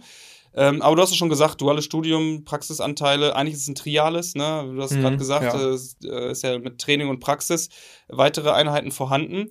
Ähm, ja, man ist immer mehrere Wochen im Training. Das ist dann immer das, was hier im LFP stattfindet, wo man berufspraktische ähm, ja, Ausbildung genießt. Ne? Also das Schießtraining fällt hier runter, das Versicherheitstraining, Erste Hilfe, ähm, aber auch Eingriffstechniken oder auch Rollenspiele. Ne? Das heißt, hier zieht man sich die Uniform zum ersten Mal an, äh, lernt laufen, sprechen und äh, reden äh, in der Uniform. Ähm, und das sind alles simulierte Einsätze, wo wir halt noch keine Konsequenzen zu fürchten haben, wo man sich ausprobieren kann. Und das steigert sich dann halt eben mit der Praxis, die ebenfalls ein paar Wochen immer wieder sein wird äh, in dem dualen Studium. Und dort kann man dann quasi sein erlerntes Wissen aus Theorie und Training anwenden, konkret. Ähm, wichtig ist vielleicht noch zu erwähnen, dass alles immer wieder mal gestaffelt vorkommt. Das heißt, man durchläuft nicht das erste Jahr komplett Theorie, dann ist das zweite Jahr komplett Training und dann das dritte Jahr komplett Praxis, sondern es unterteilt sich immer in viele verschiedene Blöcke. Das heißt, dadurch ist natürlich auch die, Abwechslungs die Abwechslung halt gesteigert. Ne? Also dadurch äh, haben wir äh, nie so extrem lange Phasen, wobei jetzt alle Studierenden, die jetzt sich gerade im zweiten Jahr befinden, äh, mit den Augen rollen werden, weil sie sagen, oh, die Theorie geht doch schon etwas länger. Äh, aber gut, äh, wir lernen dort eben unsere Ermächtigungsgrundlagen, unsere Gesetze, Tatbestandsmerkmale und das ist, wie du gerade schon gesagt hast, äh, irgendwo unser Handwerkszeug. Ne? und das ist eben das, was wir brauchen. Ne? Es gab mal so eine Szene bei 300, dem Film, ne, was ist euer Handwerk, ne, und äh, dann müssen wir alle schreien, Gesetze, mhm. ne, und deswegen ist das irgendwo, ist es halt eben, ja, wichtig und gehört eben dazu. Auf jeden Fall. Und das dritte Jahr, muss man ja auch sagen, besteht dafür dann fast nur noch aus Praxis, ne, Training, ist so ungefähr am Ende des zweiten Jahres dann auch durchlaufen, beziehungsweise Anfang des dritten Jahres und danach kommt sehr, sehr viel dann Praktikum, wo man draußen wirklich auf der Straße nochmal alles, was man davor gelernt hat, in den zwei Jahren anwenden kann und sehr, sehr viel Erfahrung auch schon sammelt. Und das ist auch eine mit der wichtigsten Fähigkeiten, die man so haben kann, wenn man es überhaupt Fähigkeit nennen kann, äh, dass man diese Erfahrung eben sammelt und umsetzen kann und daraus lernt und ne, weiter für die nächsten Einsätze eben sich verbessert und optimiert. Das mit der Theorie, dass das einen großen Anteil einnimmt, hast du gerade schon gut erklärt. Und es ist eben immer noch ein Studium und deswegen gibt es auch gewisse formelle Voraussetzungen, wie so ein Studium aufgebaut sein muss. Aber äh, ich finde das schon, also jetzt auch aus eigener Erfahrung, weil auch schon ein paar Mal die Frage kam, ähm, finde ich das schon sehr, sehr angenehm, wie das gestaffelt ist. Und mittlerweile, zumindest zu dem Zeitpunkt, als ich noch studiert habe, da war das noch ein bisschen anders aufgeteilt. Da haben wir noch wirklich, ich glaube, ein Dreivierteljahr in der FH gesessen oder in der, in der Fachhochschule gesessen, bevor wir überhaupt das erste Mal die Uniform anziehen durften. Mittlerweile ist es so, dass es eigentlich so drei Monate ungefähr sind, ähm, wo man wirklich die absoluten Grundlagen erstmal lernt für den Polizeiberuf und dann schon hier an das LAFP wechseln kann um dort das erste Mal die Uniform anzuziehen und das, was du gerade sagtest, äh, durchzuführen, Rollenübungen. Man hat das erste Mal die äh, Pistole in der Hand, lernt schießen. Das sind alles die Grundlagen. Und dann steigert sich das eben immer mehr. Man hat die Grundlagen erlernt in der, äh, der Theorie, kann diese Grundlagen dann anwenden im Training, einfach mal ausprobieren, geht dann in das Praktikum und anschließend hat man dann dieses höhere Level an Theorie, was man lernt. Und das baut alles aufeinander auf und man kann alles, was man vorher gelernt hat, immer wieder für die nächsten Bereiche nutzen und sich dann einfach weiter steigern und wieder interessantere Sachen lernen. Ähm, das fand ich wirklich sehr einzigartig. Ich habe vorher auch schon andere Sachen studiert, bevor ich zur Polizei gegangen bin, hatte ich auch mal erzählt. Wie alt bist du denn? Tja, nicht so alt wie du. Touché. Aber ähm, da hat mir das auf jeden Fall sehr gut getan, statt einfach nur wie in der Uni, wo ich vorher studiert habe, die ganze Zeit in einem Vorlesungssaal zu sitzen, hier wirklich mit vielen anderen auch dann in diese Praxis und in dieses Praxistraining zu gehen, was auch hier vielen, glaube ich, Spaß macht. Zumindest ist das Feedback auch von den Studierenden immer so, dass das wirklich äh, nochmal der Bereich ist, der natürlich viel mehr Spaß macht als die ähm, Theorie in der Fachhochschule. Zum Beispiel hat hier auch eine Frage, kann ich ja jetzt mal, also einige Fragen haben wir schon beantwortet zwischendurch. Zum Beispiel von Lilliput 4, welcher Notendurchschnitt ist erforderlich, muss Abitur sein und sowas. Aber ich habe hier auch eine Frage von sam.smh unterstrich s.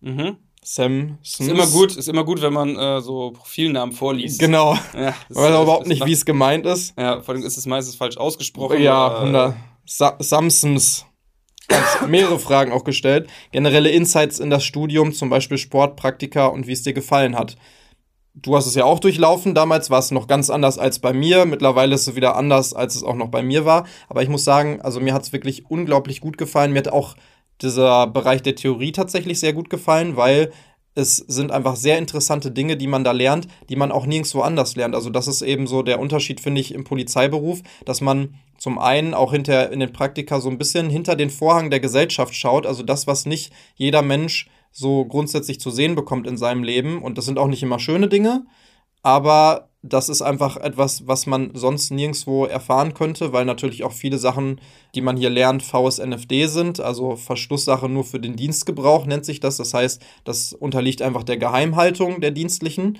Und das heißt, das sind äh, alles Informationen, die man da bekommt, auch natürlich Einsatztaktiken und sowas, die man dann beigebracht bekommt in der Fachhochschule, die jetzt nicht einfach nur weil nicht äh, Mathe und Deutsch und keine Ahnung was, so wie in der Schule äh, sind, so generelle Informationen, sondern schon sehr spezifisch auf das, was man auch hinterher anwenden muss und was man auch hinterher braucht. Also kam mir jetzt nicht so vor, als gäbe es da irgendwelche überflüssigen Informationen. Alles kann man irgendwo für hinterher nutzen. Ja, wie schon äh, dein Podcast ja eigentlich so die äh, Ausrichtung hat, eben ja auch sowas auch wie Kriminologie, Kriminaltechnik Exakt. und Kriminalistik, die Richtig. Bestandteil sind äh, der Theorie.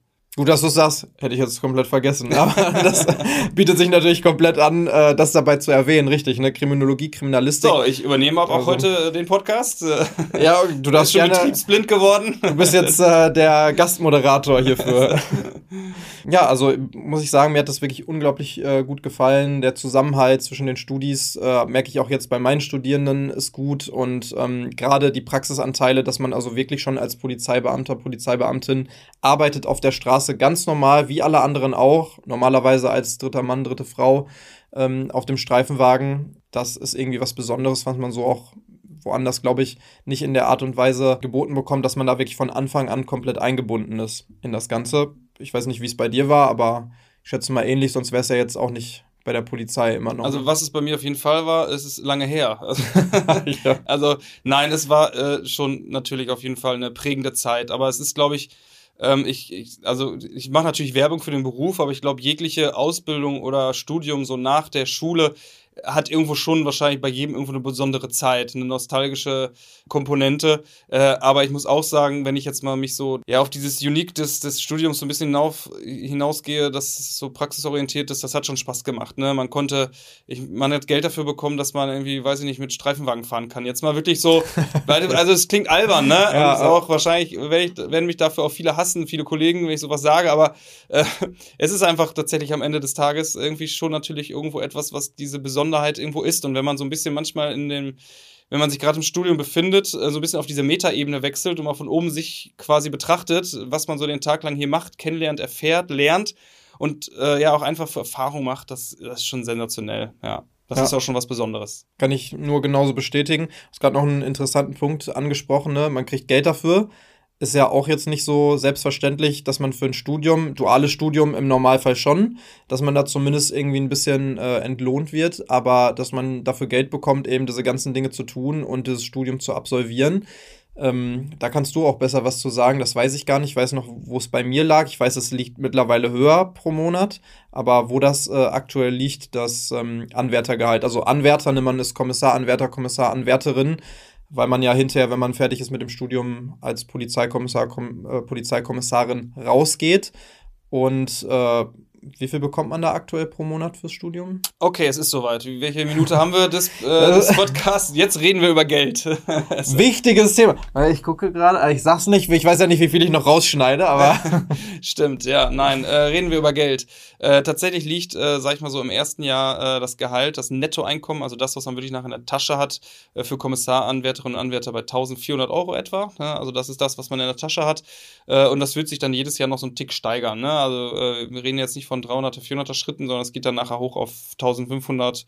Äh, hinsichtlich, äh, zusätzlich kommen noch natürlich so Zusatzbeiträge drauf, wie wenn man im Schichtdienst ist, im Praktikum, da kriegt man ja. eben noch Zulagen. Ähm, das steht einem dann natürlich auch noch zu. Ähm, aber das ist so das, was so monatlich an Nettoeinkommen mitgerechnet werden kann mhm. aktuell. Ist aber auch nicht so schlecht. Ja, also verstecken müssen wir uns nicht damit. Ähm, ich denke, es gibt viele, die das ähnlich anbieten oder vielleicht auch mehr. Ich weiß nicht, da fehlt mir die Übersicht. Aber ich muss sagen, äh, dass sich jetzt zumindest die Studierenden, äh, mit denen ich so spreche und mit denen ich im Austausch bin, äh, müssen jetzt alle keinen Nebenjob machen. Äh, ja. Also klar, auch bei gesteigerten Mieten und gesteigerten Lebensunterhaltskosten ist bei äh, vielen das Geld knapp. Ähm, aber man kann von diesem äh, ja, Gehalt, denke ich, sich ganz gut eine Wohnung finanzieren äh, und auch seinen Lebensunterhalt ähm, das ist definitiv machbar damit. Ja, ist auch ein Vorteil natürlich, äh, dass man tatsächlich alles sehr offengelegt nachschauen kann, weil äh, die Tabellen, wie Beamte besoldet werden, sind komplett im Internet abrufbar genau. für jeden. Das heißt, man weiß auch, was verdiene ich jetzt, wenn ich äh, dann gerade fertig bin und einsteige nach dem Studium in den Beruf und auch was kann ich dann verdienen, wenn ich später irgendwann vielleicht nochmal befördert werde oder je nachdem, wie lange ich dabei bin, wenn ich Erfahrungsstufen aufsteige oder sowas. Das ist schon sehr transparent auf jeden Fall. Definitiv, genau. Also deswegen, äh, es ist auch wahrscheinlich einer der wenigen Unternehmen, wo man als Mitarbeiter offen über sein Gehalt sprechen kann. Richtig. Das ist letztendlich nachrech äh, nachzurechnen. nachschauen.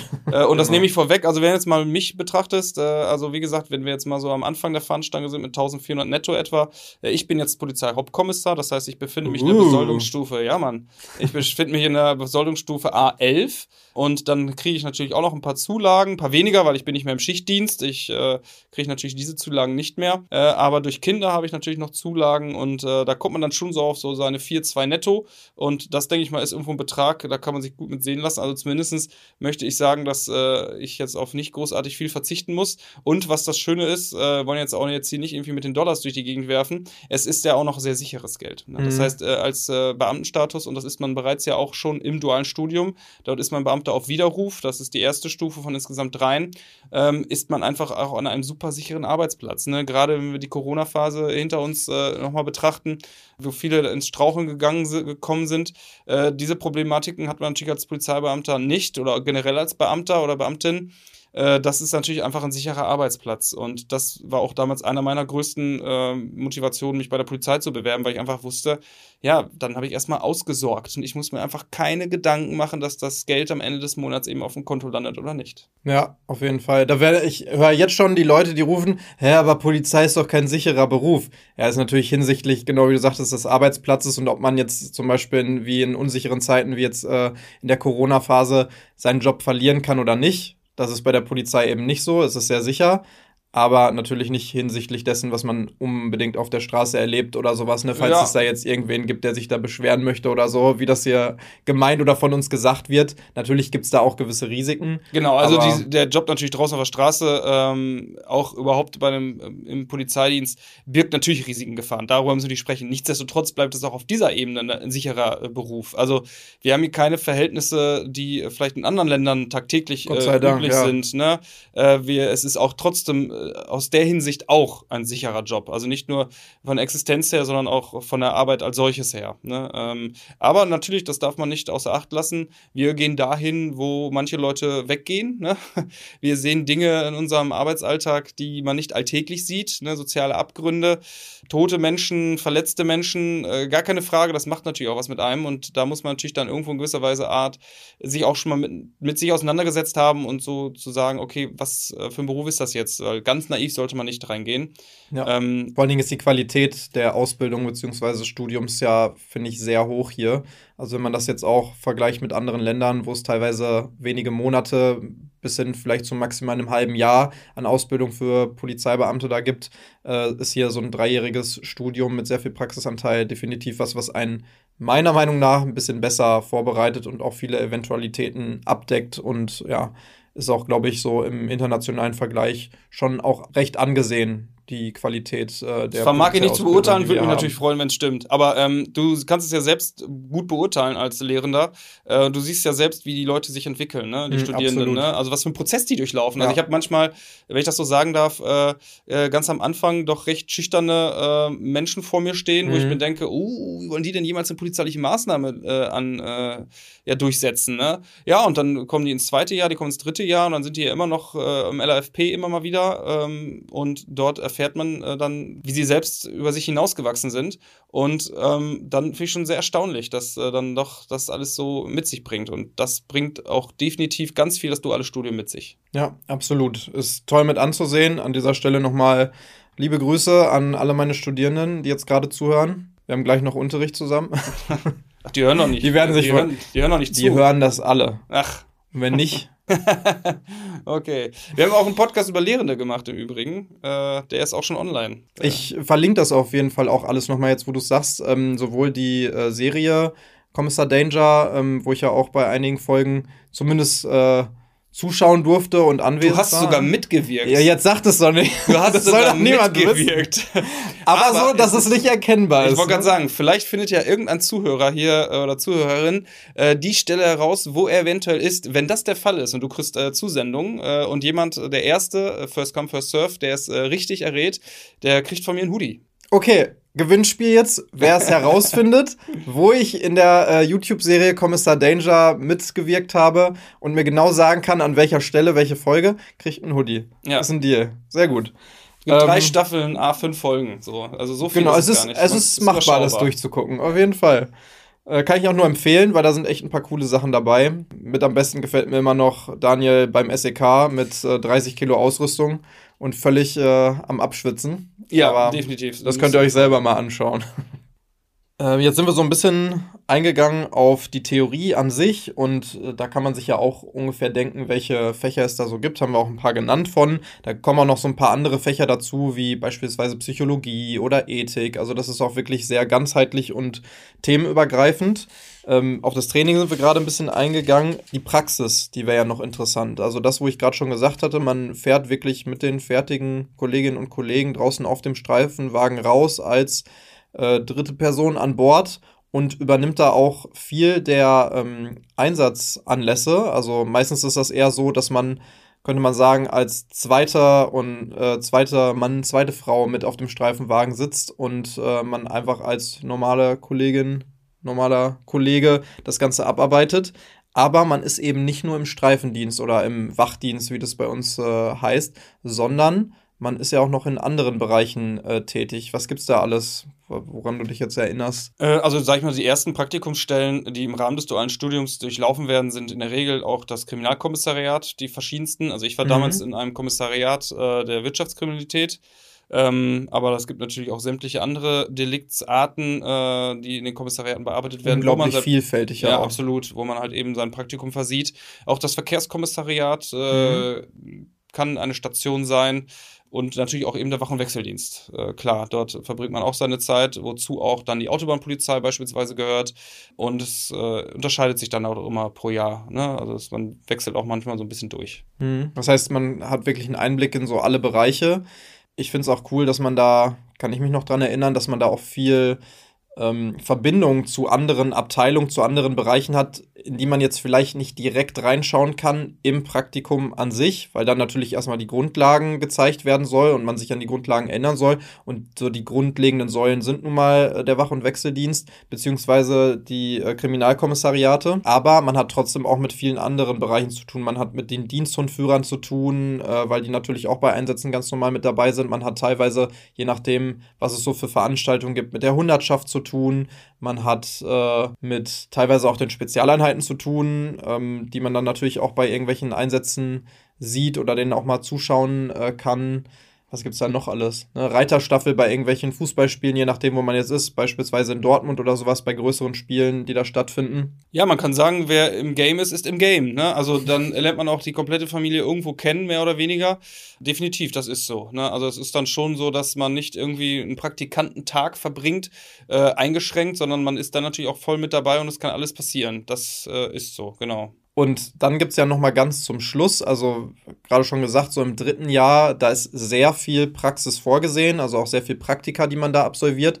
Und ganz am Ende, kurz bevor man seine Bachelorarbeit äh, ja dann noch mal verteidigen muss und dann vielleicht im besten Falle irgendwann ernannt wird, hat man noch mal das Abschlusspraktikum. Und das ist ja noch mal so ein bisschen Besonderheit, weil da kann man sich auch gegebenenfalls rausbewegen aus der Polizei an sich als Behörde oder vielleicht von seiner bisherigen Dienststelle, wo man da sein Praktikum versehen hat. Was ist da aktuell möglich? Ich weiß, damals, als ich da war, waren noch andere Sachen möglich oder auch nicht möglich, als es jetzt aktuell ist. Da hast du wahrscheinlich auch aktuellere Informationen, was man da so alles machen kann, wo man dann noch hingehen kann, wo man noch einen Blick drauf werfen kann. Hätte ich gerne, Tobi, habe ich aber nicht, weil so sattelfest bin ich in diesem Thema tatsächlich okay. auch nicht, weil sich da die Bedingungen auch immer wieder mal geändert mhm. haben.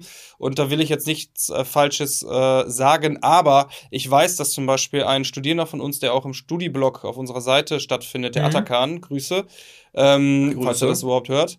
Ähm, der war zum Beispiel bei der Polizei Berlin für ein paar Wochen im Rahmen seines Abschlusspraktikums. Ja. Ne? Das heißt, dass man bei anderen Länderpolizeien durchaus mal äh, dann stattfindet, das ist durchaus möglich. Ich glaube, es ist aber an ein paar Bedingungen gekoppelt und die äh, sind tatsächlich äh, nicht, äh, die weiß ich nicht zu 100 Prozent. Mhm. Gut, die weiß ich jetzt auch nicht hundertprozentig. Ich weiß zumindest aus meiner eigenen Erfahrung heraus, ich habe damals äh, sogar mein Abschlusspraktikum äh, in einem anderen Land gemacht. Und damit meine ich jetzt nicht Bundesland, ne, sondern äh, ich war damals im Ausland tatsächlich. Und auch das weiß ich noch von einigen Studierenden, ist noch möglich, aber auch unter ganz bestimmten Rahmenbedingungen, äh, wie du jetzt auch sagtest, zum Beispiel, dass man die Landessprache da in Wort und Schrift fließend beherrscht. Das war damals eine der Bedingungen und es geht auch nicht in jedes Land und das ist jetzt so auf Europa auch beziehungsweise die EU, nicht äh, Europa an sich begrenzt. Aber es ist durchaus möglich, da doch wirklich in ähm, Bereiche, also sowohl geografisch als auch Themenbereiche ähm, mal reinzuschnuppern, die nochmal ganz anders sind. Ich glaube beispielsweise, man kann auch äh, in den Rettungsdienst oder sowas reinschauen, ja, also ich glaube, wir müssen, Behörden. Wir ne? müssen wirklich dann tatsächlich äh, da äh, um Verständnis bitten, dass das nicht so gesicherte Informationen ja. sind, weil letztendlich ähm, ist es auch so, dass diejenigen, die sich jetzt vielleicht bewerben, das würde erst in drei, vier Jahren eine das Rolle stimmt. spielen ja. und sich bis dahin auch wieder einiges geändert haben kann. Man muss einfach dazu sagen, es, wir haben so viele Einstellungen wie äh, schon, ja, seit, also noch nie, also wir haben noch nie so viele eingestellt wie jetzt gerade. Und äh, da ändern sich natürlich auch dann irgendwo immer die Spielregeln und Bedingungen, ähm, weil natürlich das alles mit einem Verwaltungsaufwand zu tun hat. Dementsprechend ähm, kann es sein, dass wenn das jetzt welche hören, wir jetzt nicht unverhofft irgendwelche Werbung machen für äh, Auslandspraktika oder so, ähm, die dann nachher gar nicht mehr angeboten werden äh, und falsche Erwartungen zu, zu wecken. Also andere Bundesländer gehe ich fest von aus, das wird immer möglich sein, ähm, aber ähm, tatsächlich dann Ausland oder andere Organisationseinheiten äh, will ich mal so auf on hold stellen. Ja, okay, absolut richtig. Da wollen wir auch vernünftig sein. Ne? da spricht wieder der erfahrene Personalwerbende. Ja, LFP-Angehörige. Ja, richtig. So viel zum Thema Studium an sich. Ich habe hier noch von Len X Voss eine Frage. Wie schwer ist das Studium deiner Meinung nach? Das ist ja immer eine Sache der Perspektive, ne? Ganz also wenn genau. man es nicht besteht, dann sagen meistens die Leute, boah, ist das schwer. Äh, und wenn man es besteht, sagt er, ja, das funktioniert. Es hat ja irgendwo dran gelegen wahrscheinlich, dass man das Studium dann nicht bestanden gelegen, hat. Ne? Irgendwas hat's gelegen. Ja, woran hat's, hat's gelegen? gelegen? Woran ja. hat's gelegen, genau. Nee, ähm, ich muss sagen, also das Studium ist schon nicht ohne. Also ähm, ich will jetzt aber auch da keinem Angst machen, weil es ist auch auf jeden Fall machbar. Also der größte Teil hört sich jetzt doof an, besteht es ja auch. Aber äh, ich sag mal so, die, äh, das Nadelöhr ist definitiv die Theorie. Ne? Also in der Theorie werden Klausuren geschrieben, äh, über eben, äh, da wird Fachwissen abgefragt hinsichtlich Gesetze ähm, und, und im Gutachterstil äh, Klausuren abgegeben. Das ist auch kein Geheimnis äh, da muss man natürlich echt dranbleiben. Ne? Also, wenn man da dranbleibt und nicht von vornherein irgendwie sagt, so, ja, ich guck mal, was auf mich zukommt und zwei Wochen vorher anfängt zu lernen, ich würde sagen, das funktioniert nicht so wie in der Schule damals. Nee. Äh, da ist schon so, dass man vielleicht von vornherein sich gut mit dokumentiert, mitschreibt, äh, die Angebote der Dozenten wahrnimmt, äh, dort mal Arbeiten zur Probe einzureichen und zu bewerten zu lassen.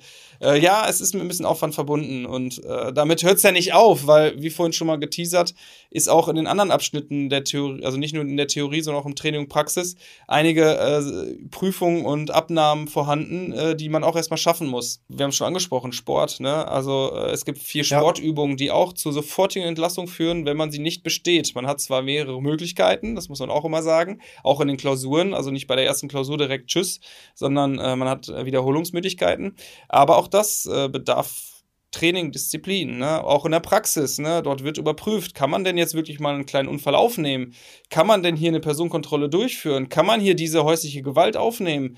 Ne? Und ja, das äh, da heißt es nur unbedingt dranbleiben an der, an der ganzen Nummer. Und dann denke ich mal, ist es ein Studium, was ähm, gut zu bewerkstelligen ist äh, und was man äh, dann auch mit, mit äh, einem ganz angemessenen Aufwand äh, überlebt. Ja, kann ich nur genauso bestätigen. Also aus meiner eigenen Erfahrung, als ich das äh, duale Studium durchlaufen habe, ganz genauso. Theorie war definitiv das anspruchsvollste, nicht weil die anderen Sachen super einfach sind und weil die Praxisprüfungen auf der Straße super einfach sind.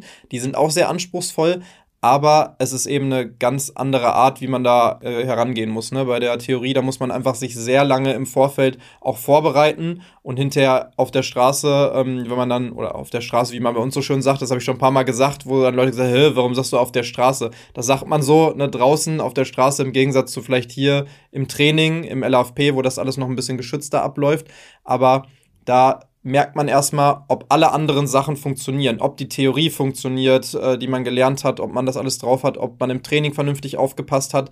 Das heißt, da zeigt sich einfach nur, ob der Rest des gesamten Studiums halt gefruchtet hat bei einem. Aber gerade bei der Theorie, da muss man schon echt, und ich glaube, es gibt keinen Lehrer äh, oder Lehrenden auch, der das nicht schon einmal irgendwie erwähnt hat. Man muss früh genug anfangen zu lernen, man muss da die ganze Zeit am Ball bleiben. Aber ich muss auch sagen, das Studium ist so aufgebaut, dass einem da sehr viel Hilfestellung gegeben wird. Es ist beispielsweise nicht wie in der Uni, so wie ich das da noch kenne, dass man eigentlich komplett alleine gelassen wird und im Endeffekt wird am Ende eine Klausur geschrieben. Es wird nicht genau gesagt, was da drin vorkommt und teilweise auch komplett andere Inhalte. Man muss komplett selber lernen alles, sondern wenn man wirklich innerhalb der Fachhochschule vernünftig aufpasst, immer dabei bleibt, auch regelmäßig lernt und einfach nur die Sachen wiederholt, die man so im Unterricht dann auch beigebracht bekommen äh, hat, dann ist das wirklich alles gut schaffbar und gut machbar. Da muss man sich keine Sorgen machen. Genauso ist es. Und jetzt bin ich gespannt, ob die nächste Aussage drin bleibt oder ob der Tobi das schneidet. Aber Leute, der Tobi hat es ja auch bestanden und ist Polizeibeamter. Und Nö, kann man ruhig so sagen. es ist für alle machbar, würde ich mal behaupten. Ich könnte jetzt natürlich sagen, welchen Notendurchschnitt ich damals hatte äh, im Studium. Mache ich aber nicht. Weil er nicht angeben will. Richtig. ja, okay. Äh, genau, nee, aber es ist gut machbar und ähm, ich glaube, für jemanden, der da auch wirklich Bock drauf hat und die Motivation mitbringt, äh, die es braucht, um überhaupt in diesem ja. Beruf zu bestehen, der wird es auch. Eine Motivation wird auch zwischenzeitlich mal ablassen, das ist ganz klar. Ne? Also es ist äh, natürlich irgendwo auch äh, viel Theorie und viel zu lernen, aber äh, das Ergebnis lohnt sich einfach. Ja, auf jeden Fall. Und es gibt immer wieder viele Highlights dazwischen, die einen dann vielleicht nochmal wieder ein bisschen weiterbringen, so ein Stückchen nach vorne. Genau, so viel zum Thema Studium. Ich glaube, wir können noch mal vielleicht so ein bisschen drauf eingehen, wie so die paar Jahre nach dem Studium grundsätzlich aussehen, obwohl die aber auch für jeden natürlich komplett anders aussehen können. Es gibt aber so ein paar Rahmenbedingungen, die relativ äh, geregelt sind danach, bis man dann irgendwann komplett frei ist und in jeden Bereich reingehen kann, sogar zur Personalwerbung, wo man hingehen möchte oder auch irgendwann als Lehrender vielleicht selber mal an der Ausbildung beteiligt sein möchte. Aber grundsätzlich ist es ja so, dass man nach dem Studium sich wünschen kann oder Wünsche angeben kann, wo man nachher seinen Dienst verrichten möchte. Das ja, ist mal, nicht Tobi, immer so möglich, Tobi, wie war das diesen Wünschen auch nachzukommen. Ja, man muss ganz klar äh. sagen, also die, ähm, man ist, man ist Landesbeamter, ne? Und das muss ja. man von vornherein auch, genauso wie dass man Schichtdienst macht, muss man sich von vornherein überlegen. Weil wenn man dann plötzlich überrascht ist, oh, ich muss jetzt doch irgendwie, weiß ich nicht, hier wegziehen von meinem kleinen Ort, in dem ich jetzt schon seit äh, 20, 18 Jahren lebe, ähm, da muss man immer von ausgehen. Ne? Ja. Ähm, ich selbst, äh, bei mir selbst war es nicht anders, bei dir war es nicht anders, Tobi. Ähm, ich habe in Münster studiert und bin dann nach Neuss gekommen und ähm, das ist auch eine Ecke, wer sich mal auf der Landkarte anschaut. Ähm, da musste ich natürlich eine eigene Wohnung dann nehmen in der Nähe. Und das gehört einfach mit dazu. Und ähm, theoretisch hat man die Möglichkeit, drei Wunschorte anzugeben, ganz genau. Aber natürlich äh, klappen die nicht unbedingt immer. Ne? Das Schöne ist, wenn man zum Beispiel aus dem Ruhrgebiet kommt, dann kann es eigentlich nicht so ganz weit weg verschlagen, ne? weil da ist dann so viel dicht beieinander und da wird auch immer recht viel Personal benötigt.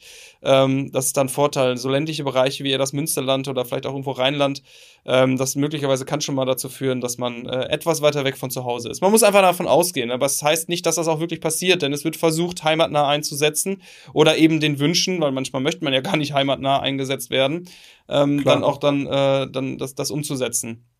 Für mich persönlich war damals der äh, Weg nach Neuss äh, super. Da stand ich auf eigenen Beinen und äh, mir hat das persönlich auch für meinen persönlichen Prozess echt gut getan. Ja, kann ich auch äh, nur so zurückgeben. Also, du gibst halt viel genauso zurück, das ist schön. Ja, du sagst einfach so viele schlaue Sachen, die so stimmen auch.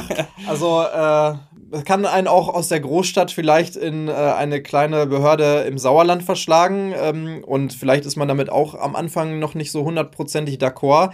Aber äh, was du gerade sagtest, finde ich sehr wichtig, dass einem das auch auf seinem persönlichen Weg irgendwie hilft, da weiterzukommen, eine andere Perspektive einzunehmen und gerade weil Polizei auch so vielfältig ist und zum Beispiel die Polizei in der Landratsbehörde, also das sind meistens die Behörden, die sehr ländlich gelegen sind, im Gegensatz zu den PPs, den Polizeipräsidien, also diese Großbehörden wie nicht, Dortmund, Duisburg, viel im Ruhrgebiet auf jeden Fall, ne, sind äh, diese Großbehörden mit großen Städten.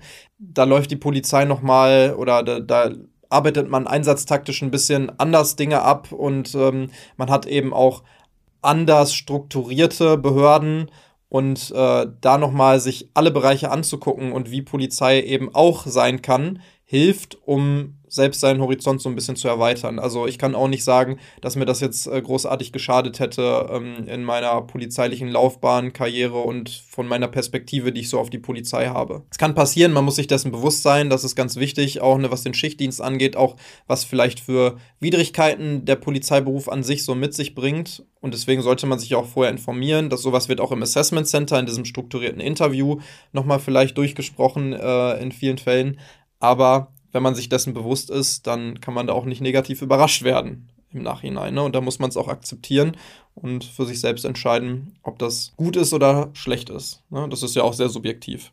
Aber grundsätzlich sagt man, wenn man dann irgendwo hinkommt, dann hat man da vier Jahre, sogenannte Mindestverwendung, die unter äh, bestimmten Bedingungen auch unterschritten werden kann, je nachdem, in welche Einheit man sich von da aus vielleicht hinbewirbt. Aber grundsätzlich hat man dann in dieser ersten Behörde, wo man nach dem Studium hinkommt, seine vier Jahre, die man äh, an Mindestverwendung absolviert. Und danach ist man relativ frei, sich überall hin zu bewerben, also versetzen zu lassen in eine andere Behörde oder auch umsetzen zu lassen in andere Bereiche, in andere Abteilungen oder sowas. Ne? Ja, ich würde nicht unbedingt sagen, dass man dann frei ist. Äh, es ist so, dass man von Anfang an ja irgendwo frei auch ist, weil auch so eine Behörde bringt ja viel Möglichkeiten mit, sich Klar, an seiner Karriere Fall. zu schrauben äh, oder halt sich irgendwelche Sachen äh, irgendwo auch kennenzulernen. Ähm, aber da gebe ich dir vollkommen recht, dass natürlich je nach Behörde unterschiedliche Angebote bestehen. Aber du hast recht, genau nach dem Studium wird man garantiert übernommen man muss sich jetzt nicht irgendwo bei einer Polizeiwache anklingeln und bewerben, ähm, sondern äh, man wird halt versetzt. Ne? Man äh, leistet dort seine Erstverwendung ab. Das geht vier Jahre, wo eine Versetzung in der Regel nicht möglich ist, eine Umsetzung sehr wohl. Aber die Begrifflichkeiten jetzt auseinander zu dividieren, das ja, ist das jetzt auch nicht später platziert. Äh, das brauchen wir hier auch nicht platzieren. Ja, ähm, genau. Und was erwartet uns denn als allererstes? Ja, und das zeigt eigentlich schon, wie vielfältig die Polizei ist, weil das kann man gar nicht so genau sagen. Ja. Also als, als äh, wir damals äh, vor diesem Punkt standen, war klar, dass es erst Wach- und Wechseldienst sein wird, die Hundertschaft, Autobahn, das waren so die ersten Stationen.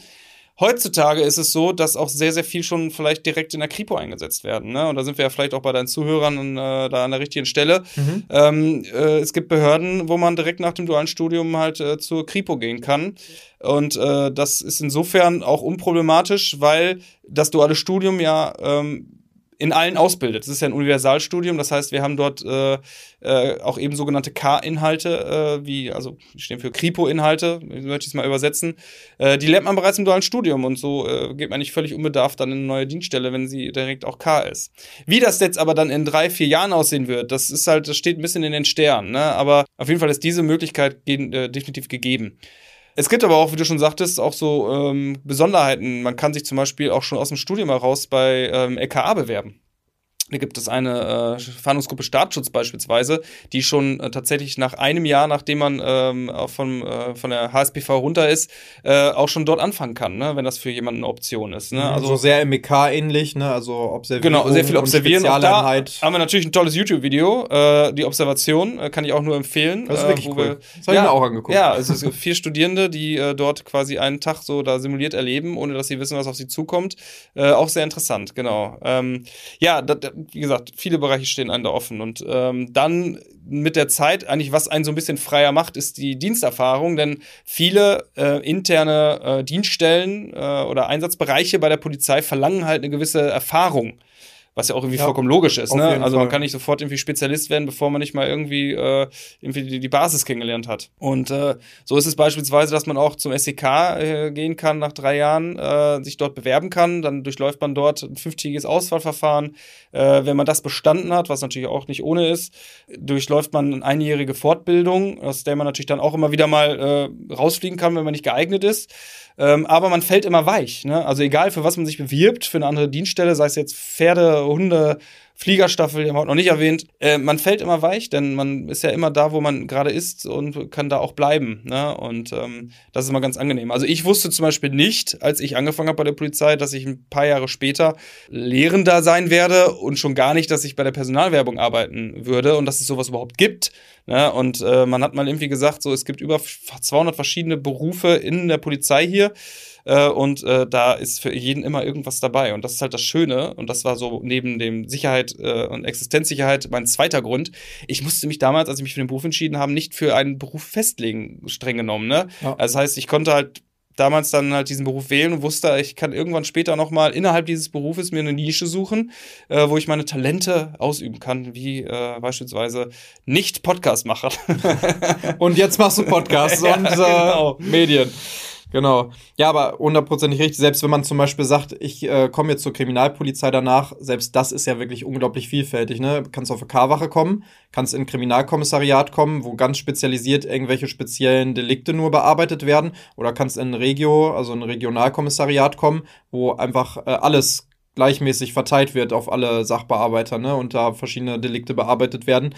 Also das ist aber was, was man dann innerhalb des Studiums auch kennenlernt, innerhalb seiner Praktika, welche Möglichkeiten es da alles noch so gibt. Ich, Und ich, ich setze noch einen drauf sogar. Äh, es ist äh, auch richtig, äh, wie sagt man das so früher in den 90ern, heißer Scheiß. Ähm, und zwar ähm, gibt es auch die Möglichkeit bei uns intern ein äh, berufsinternes Studium zu machen. So das Cybercrime, wie nennt sich das offiziell? Cybercrime? Ja, Cybercrime-Studium. Ja. Ne? Also äh, ist es, denke ich mal, am geläufigsten. Äh, was natürlich auch sehr stark ist. Ne? Das heißt, man kann auch äh, innerhalb seines Berufs nochmal studieren und äh, sich dann fortbilden äh, und dann später natürlich als Spezialist diese Stellen antreten. Das gilt übrigens auch für den Aufstieg.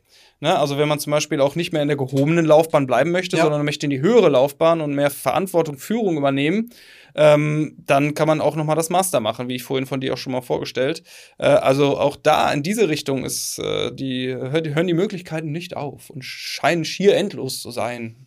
Nicht nur Schein. Also wirklich so. Also immer, wenn ich zwischendurch überlegt habe, wo sollte mich vielleicht der Weg jetzt noch hin verschlagen bei der Polizei, da gibt es einfach so viele Möglichkeiten, die auch so interessant sind. Und das klingt jetzt so, als würde ich hier äh, nur angestellt sein, um Werbung zu machen, äh, wie toll und vielseitig die Polizei ist, aber es ist tatsächlich so, es gibt so viele verschiedene Bereiche, die alle sich so sehr unterscheiden. Also wirklich ja von Helikopterpilot äh, über äh, die Reiterstaffel und äh, Diensthundführer, wo man dann einfach sehr viel mit Tieren eben logischerweise arbeitet, über Kriminalpolizei, wo man ermittelt, über den normalen Wach- und Wechseldienst, wo man jeden Tag draußen ist und Streife fährt, ähm, über auch Verwaltungsbereiche natürlich, die abgedeckt werden müssen.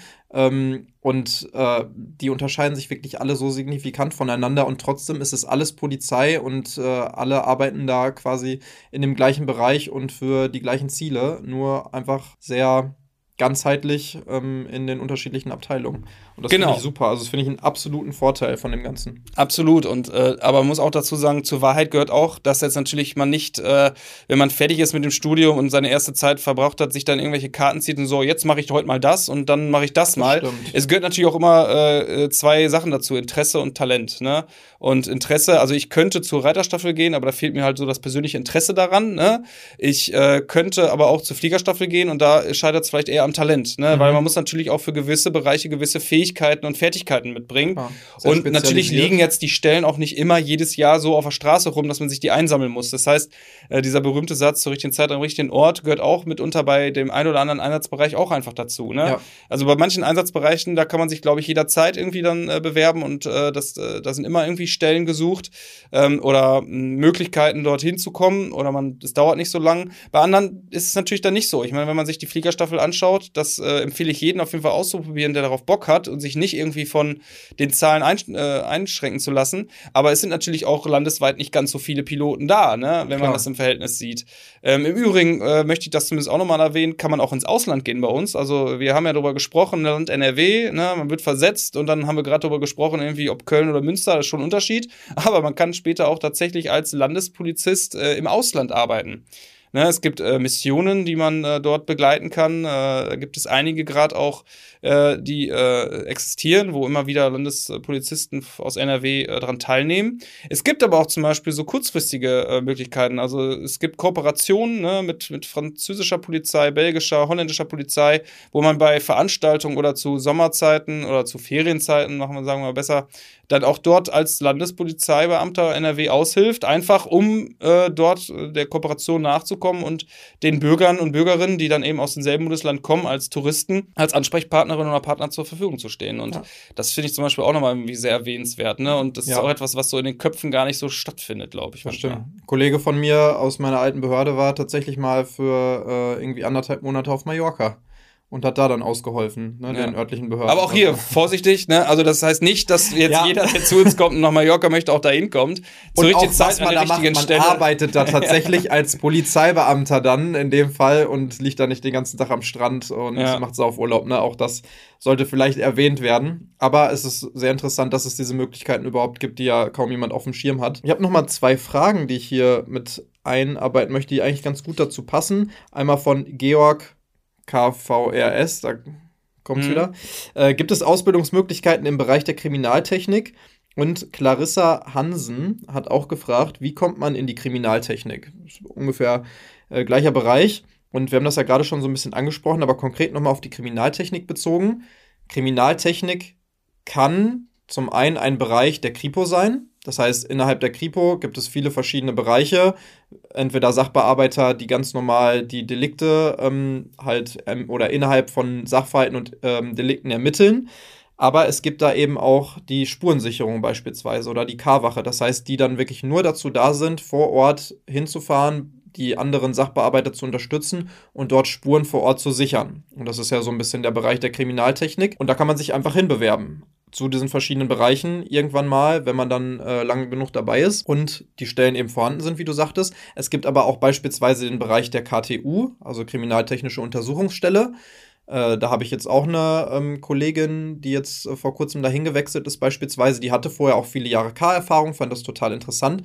Und dann arbeitet man da eben nochmal bei zumindest höherschwelligen Delikten, also bei krasseren Tötungsdelikten, wo dann die KTU, also die spezialisierte Spurensicherung nochmal dahin kommt. Beim LKA gibt es auch ähnliche Bereiche, wo man dann vielleicht auch mit ganz anderer Technologie im Labor auch noch arbeitet, äh, Spuren ganz anders auswertet und äh, irgendwelche Sachbeweise.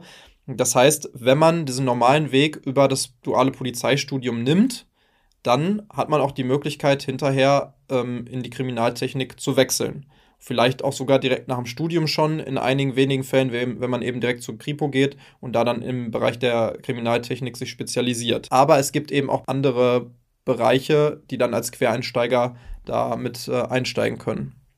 Das weiß ich auch. Ja, du hast eigentlich jetzt alles erzählt. Äh, dazu gibt es nichts weiter zu sagen. Ne? Also der Quereinstieg bedeutet halt einfach Fachpersonal äh, und äh, Chemielaborant beispielsweise ist also ein klassisches, äh, klassische Stelle im Rahmen der KTI genau. oder KTU. Ähm, genau, Punkt. Ja. So ist das. Fragen beantwortet. Genau. Guck gerade noch mal ein paar andere Sachen. Wir haben hier ne, noch auch von Clarissa Hansen. Wie lange dauert das Studium? Wie steigt man später auf? Da hast du gerade ja auch noch was zu gesagt. Aufstieg ist jetzt erstmal die Frage. Nehmen wir jetzt diesen Fachaufstieg, der auch wirklich Aufstieg bei uns heißt, also in den höheren Dienst vom gehobenen Dienst, weil jeder startet ja im gehobenen Dienst. Äh, erstmal nach diesem dreijährigen dualen Studium, haben wir es auch schon drei Jahre, das duale Studium. Und äh, dann müsste man hinterher, nach ein paar Jahren Erfahrung, kann man sich dafür bewerben, für diesen Aufstieg. Also dann nochmal das zweijährige, das sind zwei Jahre nochmal Masterstudium an der Hochschule der Polizei, um dann aufzusteigen. Plus nochmal. Ein Jahr Förderphase. Ein Jahr Förderphase, also insgesamt drei Jahre nochmal für den Aufstieg. Und da kann man sich einfach auch für bewerben. Und wenn dann die Voraussetzungen wieder stimmen und man da auch nochmal das Auswahlverfahren besteht, weil es gibt für viele Bereiche der Polizei eben nochmal spezialisierte Auswahlverfahren, um zu gucken, ob man dafür auch geeignet ist, wie hattest du vorhin auch schon angesprochen, das SEK beispielsweise, die sehen dann auch immer komplett unterschiedlich aus, je nachdem, was es da für Anforderungen gibt.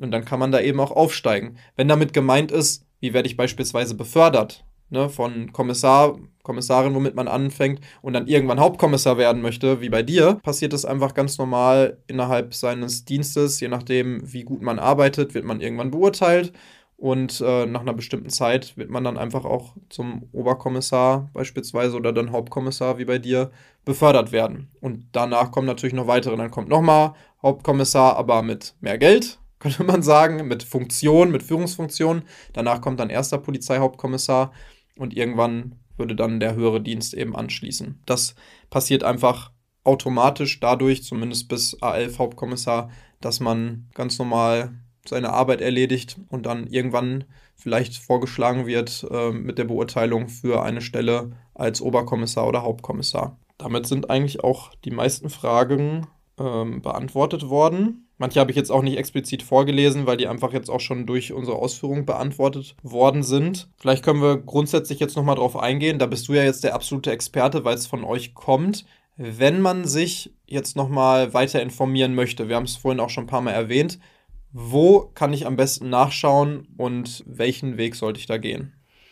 Ja, im Grunde genommen äh, muss man erstmal schauen, äh, was möchte man bei der Polizei denn machen. Und wenn es um das duale Studium geht, also den Einstieg in den gehobenen Dienst, dann ist unsere Seite genau meinfall.de der richtige Anlaufpunkt. Da sind alle Informationen enthalten, auch Ansprechpartner von den Personalwerberinnen und Werbern vor Ort, die ich sehr, sehr empfehle, die einen unterstützen bei der Bewerbungsphase. Verlinke ich auch nochmal in den Show Notes, ne, die einzelnen Sachen, die du jetzt hier aufzählst. Sehr gut. Dann äh, haben wir unsere Next Level Seite, die die Fachoberschule Polizei betrifft. Ähm, dort halt, äh, wenn man mit mittlerer Reife zu uns kommen möchte und das Fachabi Polizei machen möchte, sind da alle Informationen enthalten. Wer sich so ein bisschen äh, entertain lassen möchte äh, von uns, äh, würde ich auch nochmal die Seite team110.nrw hier ja in, in den Ring werfen. Dort haben wir nämlich eine spannende Dokutainment äh, gemacht, äh, die die verschiedenen Zugänge bei der Polizei eben auch äh, präsentieren und Äh, von dort aus kann man sich auch inspirieren lassen, weil wir haben dort auch sehr viele Unterseiten generiert mit den jeweiligen Spezialthemen wie Zivilberufe bei der Polizei oder ähm, auch der Direkteinstieg in den höheren Dienst, was auch möglich ist, wenn man ein zweites Staatsexamen in Jura hat beispielsweise. Da kann man sich dann auch noch mal ein bisschen durchforsten. Äh, ansonsten unseren Social-Media-Kanäle folgen. Auf Insta kann man auch direkte Nachrichtenfunktion nutzen und uns schreiben. Da sitzt unter anderem auch ich hinter und beantworte dann eben Fragen, die da äh, aufkommen. Äh, also wir bieten auf jeden Fall genug Möglichkeiten an, uns zu kontaktieren und äh, die Wege zu uns sind eigentlich meistens schnell zu finden. Sehr gut. Messen fällt mir gerade noch ein. Ne? Wir waren ja auch oft zusammen auf irgendwelchen Messen, äh, um dann da direkt vor Ort mit den interessierten Personen zu sprechen, äh, die auch regelmäßig eigentlich stattfinden, äh, immer mal wieder, auch in eigentlich jedem geografischen Bereich so von NRW. Ich weiß gar nicht, ist da irgendwo eine Auflistung, welche Veranstaltungen oder welche Ja, tatsächlich. Also auf genomeinfall.de haben wir auch einen auch. Veranstaltungskalender. Ja. Äh, da sind auch die Veranstaltungen der jeweiligen Personalwerber vor Ort ähm, notiert. Äh, das heißt, äh, da finden immer wieder mal Berufsinfoabende, kleinere Messen statt. Wir sind auf größere Messen unterwegs. Die nächste, die jetzt kommt, ist die Berufe Live. Die ist in Köln. Die ist am 27. und 28. Oktober. Äh, dort kann man auch gerne mal vorbeischauen. Äh, und wenn wir gerade bei Daten sind, bis zum 8.10. kann man sich jetzt noch bewerben für einen Einstieg. Oh ja, sehr äh, wichtig. Äh, für den Einstieg 1.9.2024. Man bewirbt sich bei uns nämlich immer ein Jahr vorher. Und dementsprechend hat man noch bis zum 8.10. diesen Jahres Zeit. Nach dem 8.10. bewirbt man sich aber dann schon direkt für 25.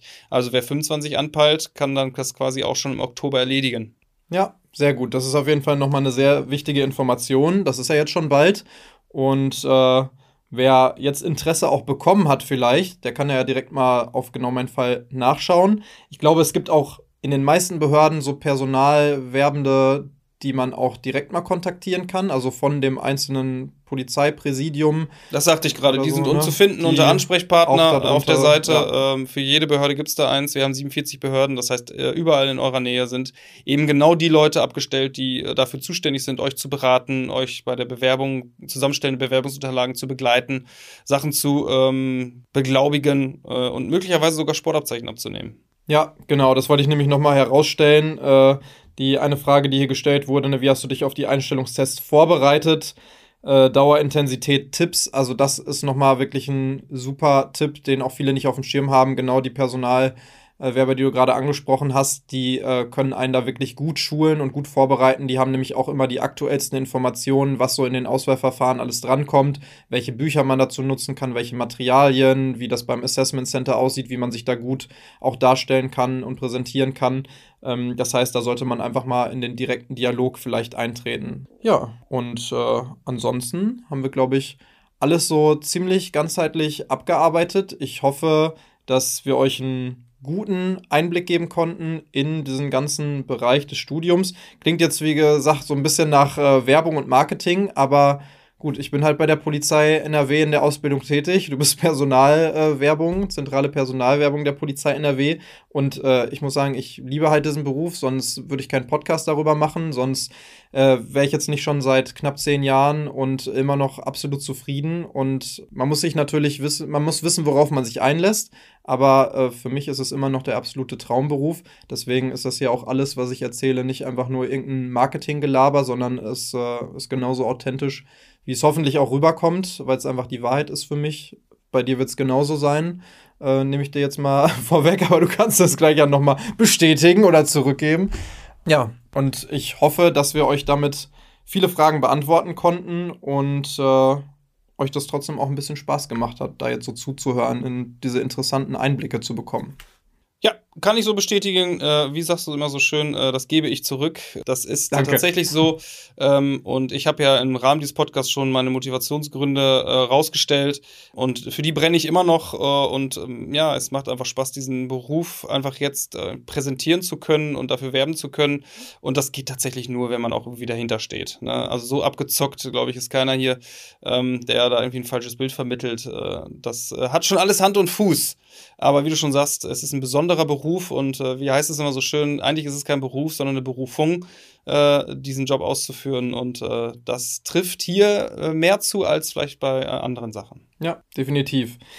Wenn ihr euch auch noch über andere Themen im Bereich Kriminologie und Kriminalistik informieren wollt, dann kann ich natürlich auch nur empfehlen, sich mal die einzelnen Social-Media-Auftritte von diesem Podcast, also von dem Tatfort-Podcast, zu Gemüte zu führen. Ähm, ihr findet das Ganze auf Instagram und das habe ich ja vorhin auch schon mal erzählt. Da könnt ihr auch gerne immer Themenvorschläge oder auch einfach Feedback mir dann ähm, zukommen lassen. Und das führt dann eben auch dazu, dass vielleicht mal die eine oder andere Folge über diese angefragten Themengebiete gemacht wird, so wie in diesem Fall. Und ja, Facebook, ne, für die, die es noch kennen. like, wer es noch auch, kann. Äh, genau. Like, wer es noch kennt. Da bin ich natürlich auch zu finden. Mittlerweile auch auf YouTube tatsächlich. Auf uh. TikTok tatsächlich auch. Viel später als ihr. Aber äh, wir sind ja eine Polizei, natürlich. Und ansonsten vielen Dank, Julian, erstmal, dass du dich da zur Verfügung gestellt hast bei deiner wertvollen Zeit. Ihr habt auch immer viel zu tun, das weiß ich. Ich sage das jetzt so sarkastisch, aber ich weiß, dass ihr wirklich unglaublich viel zu tun habt, auch bei diesen ganzen Einstellungen, die es jetzt aktuell hier gibt. Also vielen Dank nochmal dafür. Ähm, und ansonsten bleibt mir wieder einmal nur zu sagen, auf Wiederhören, bleibt sauber und bis zur nächsten Folge von Tatwort.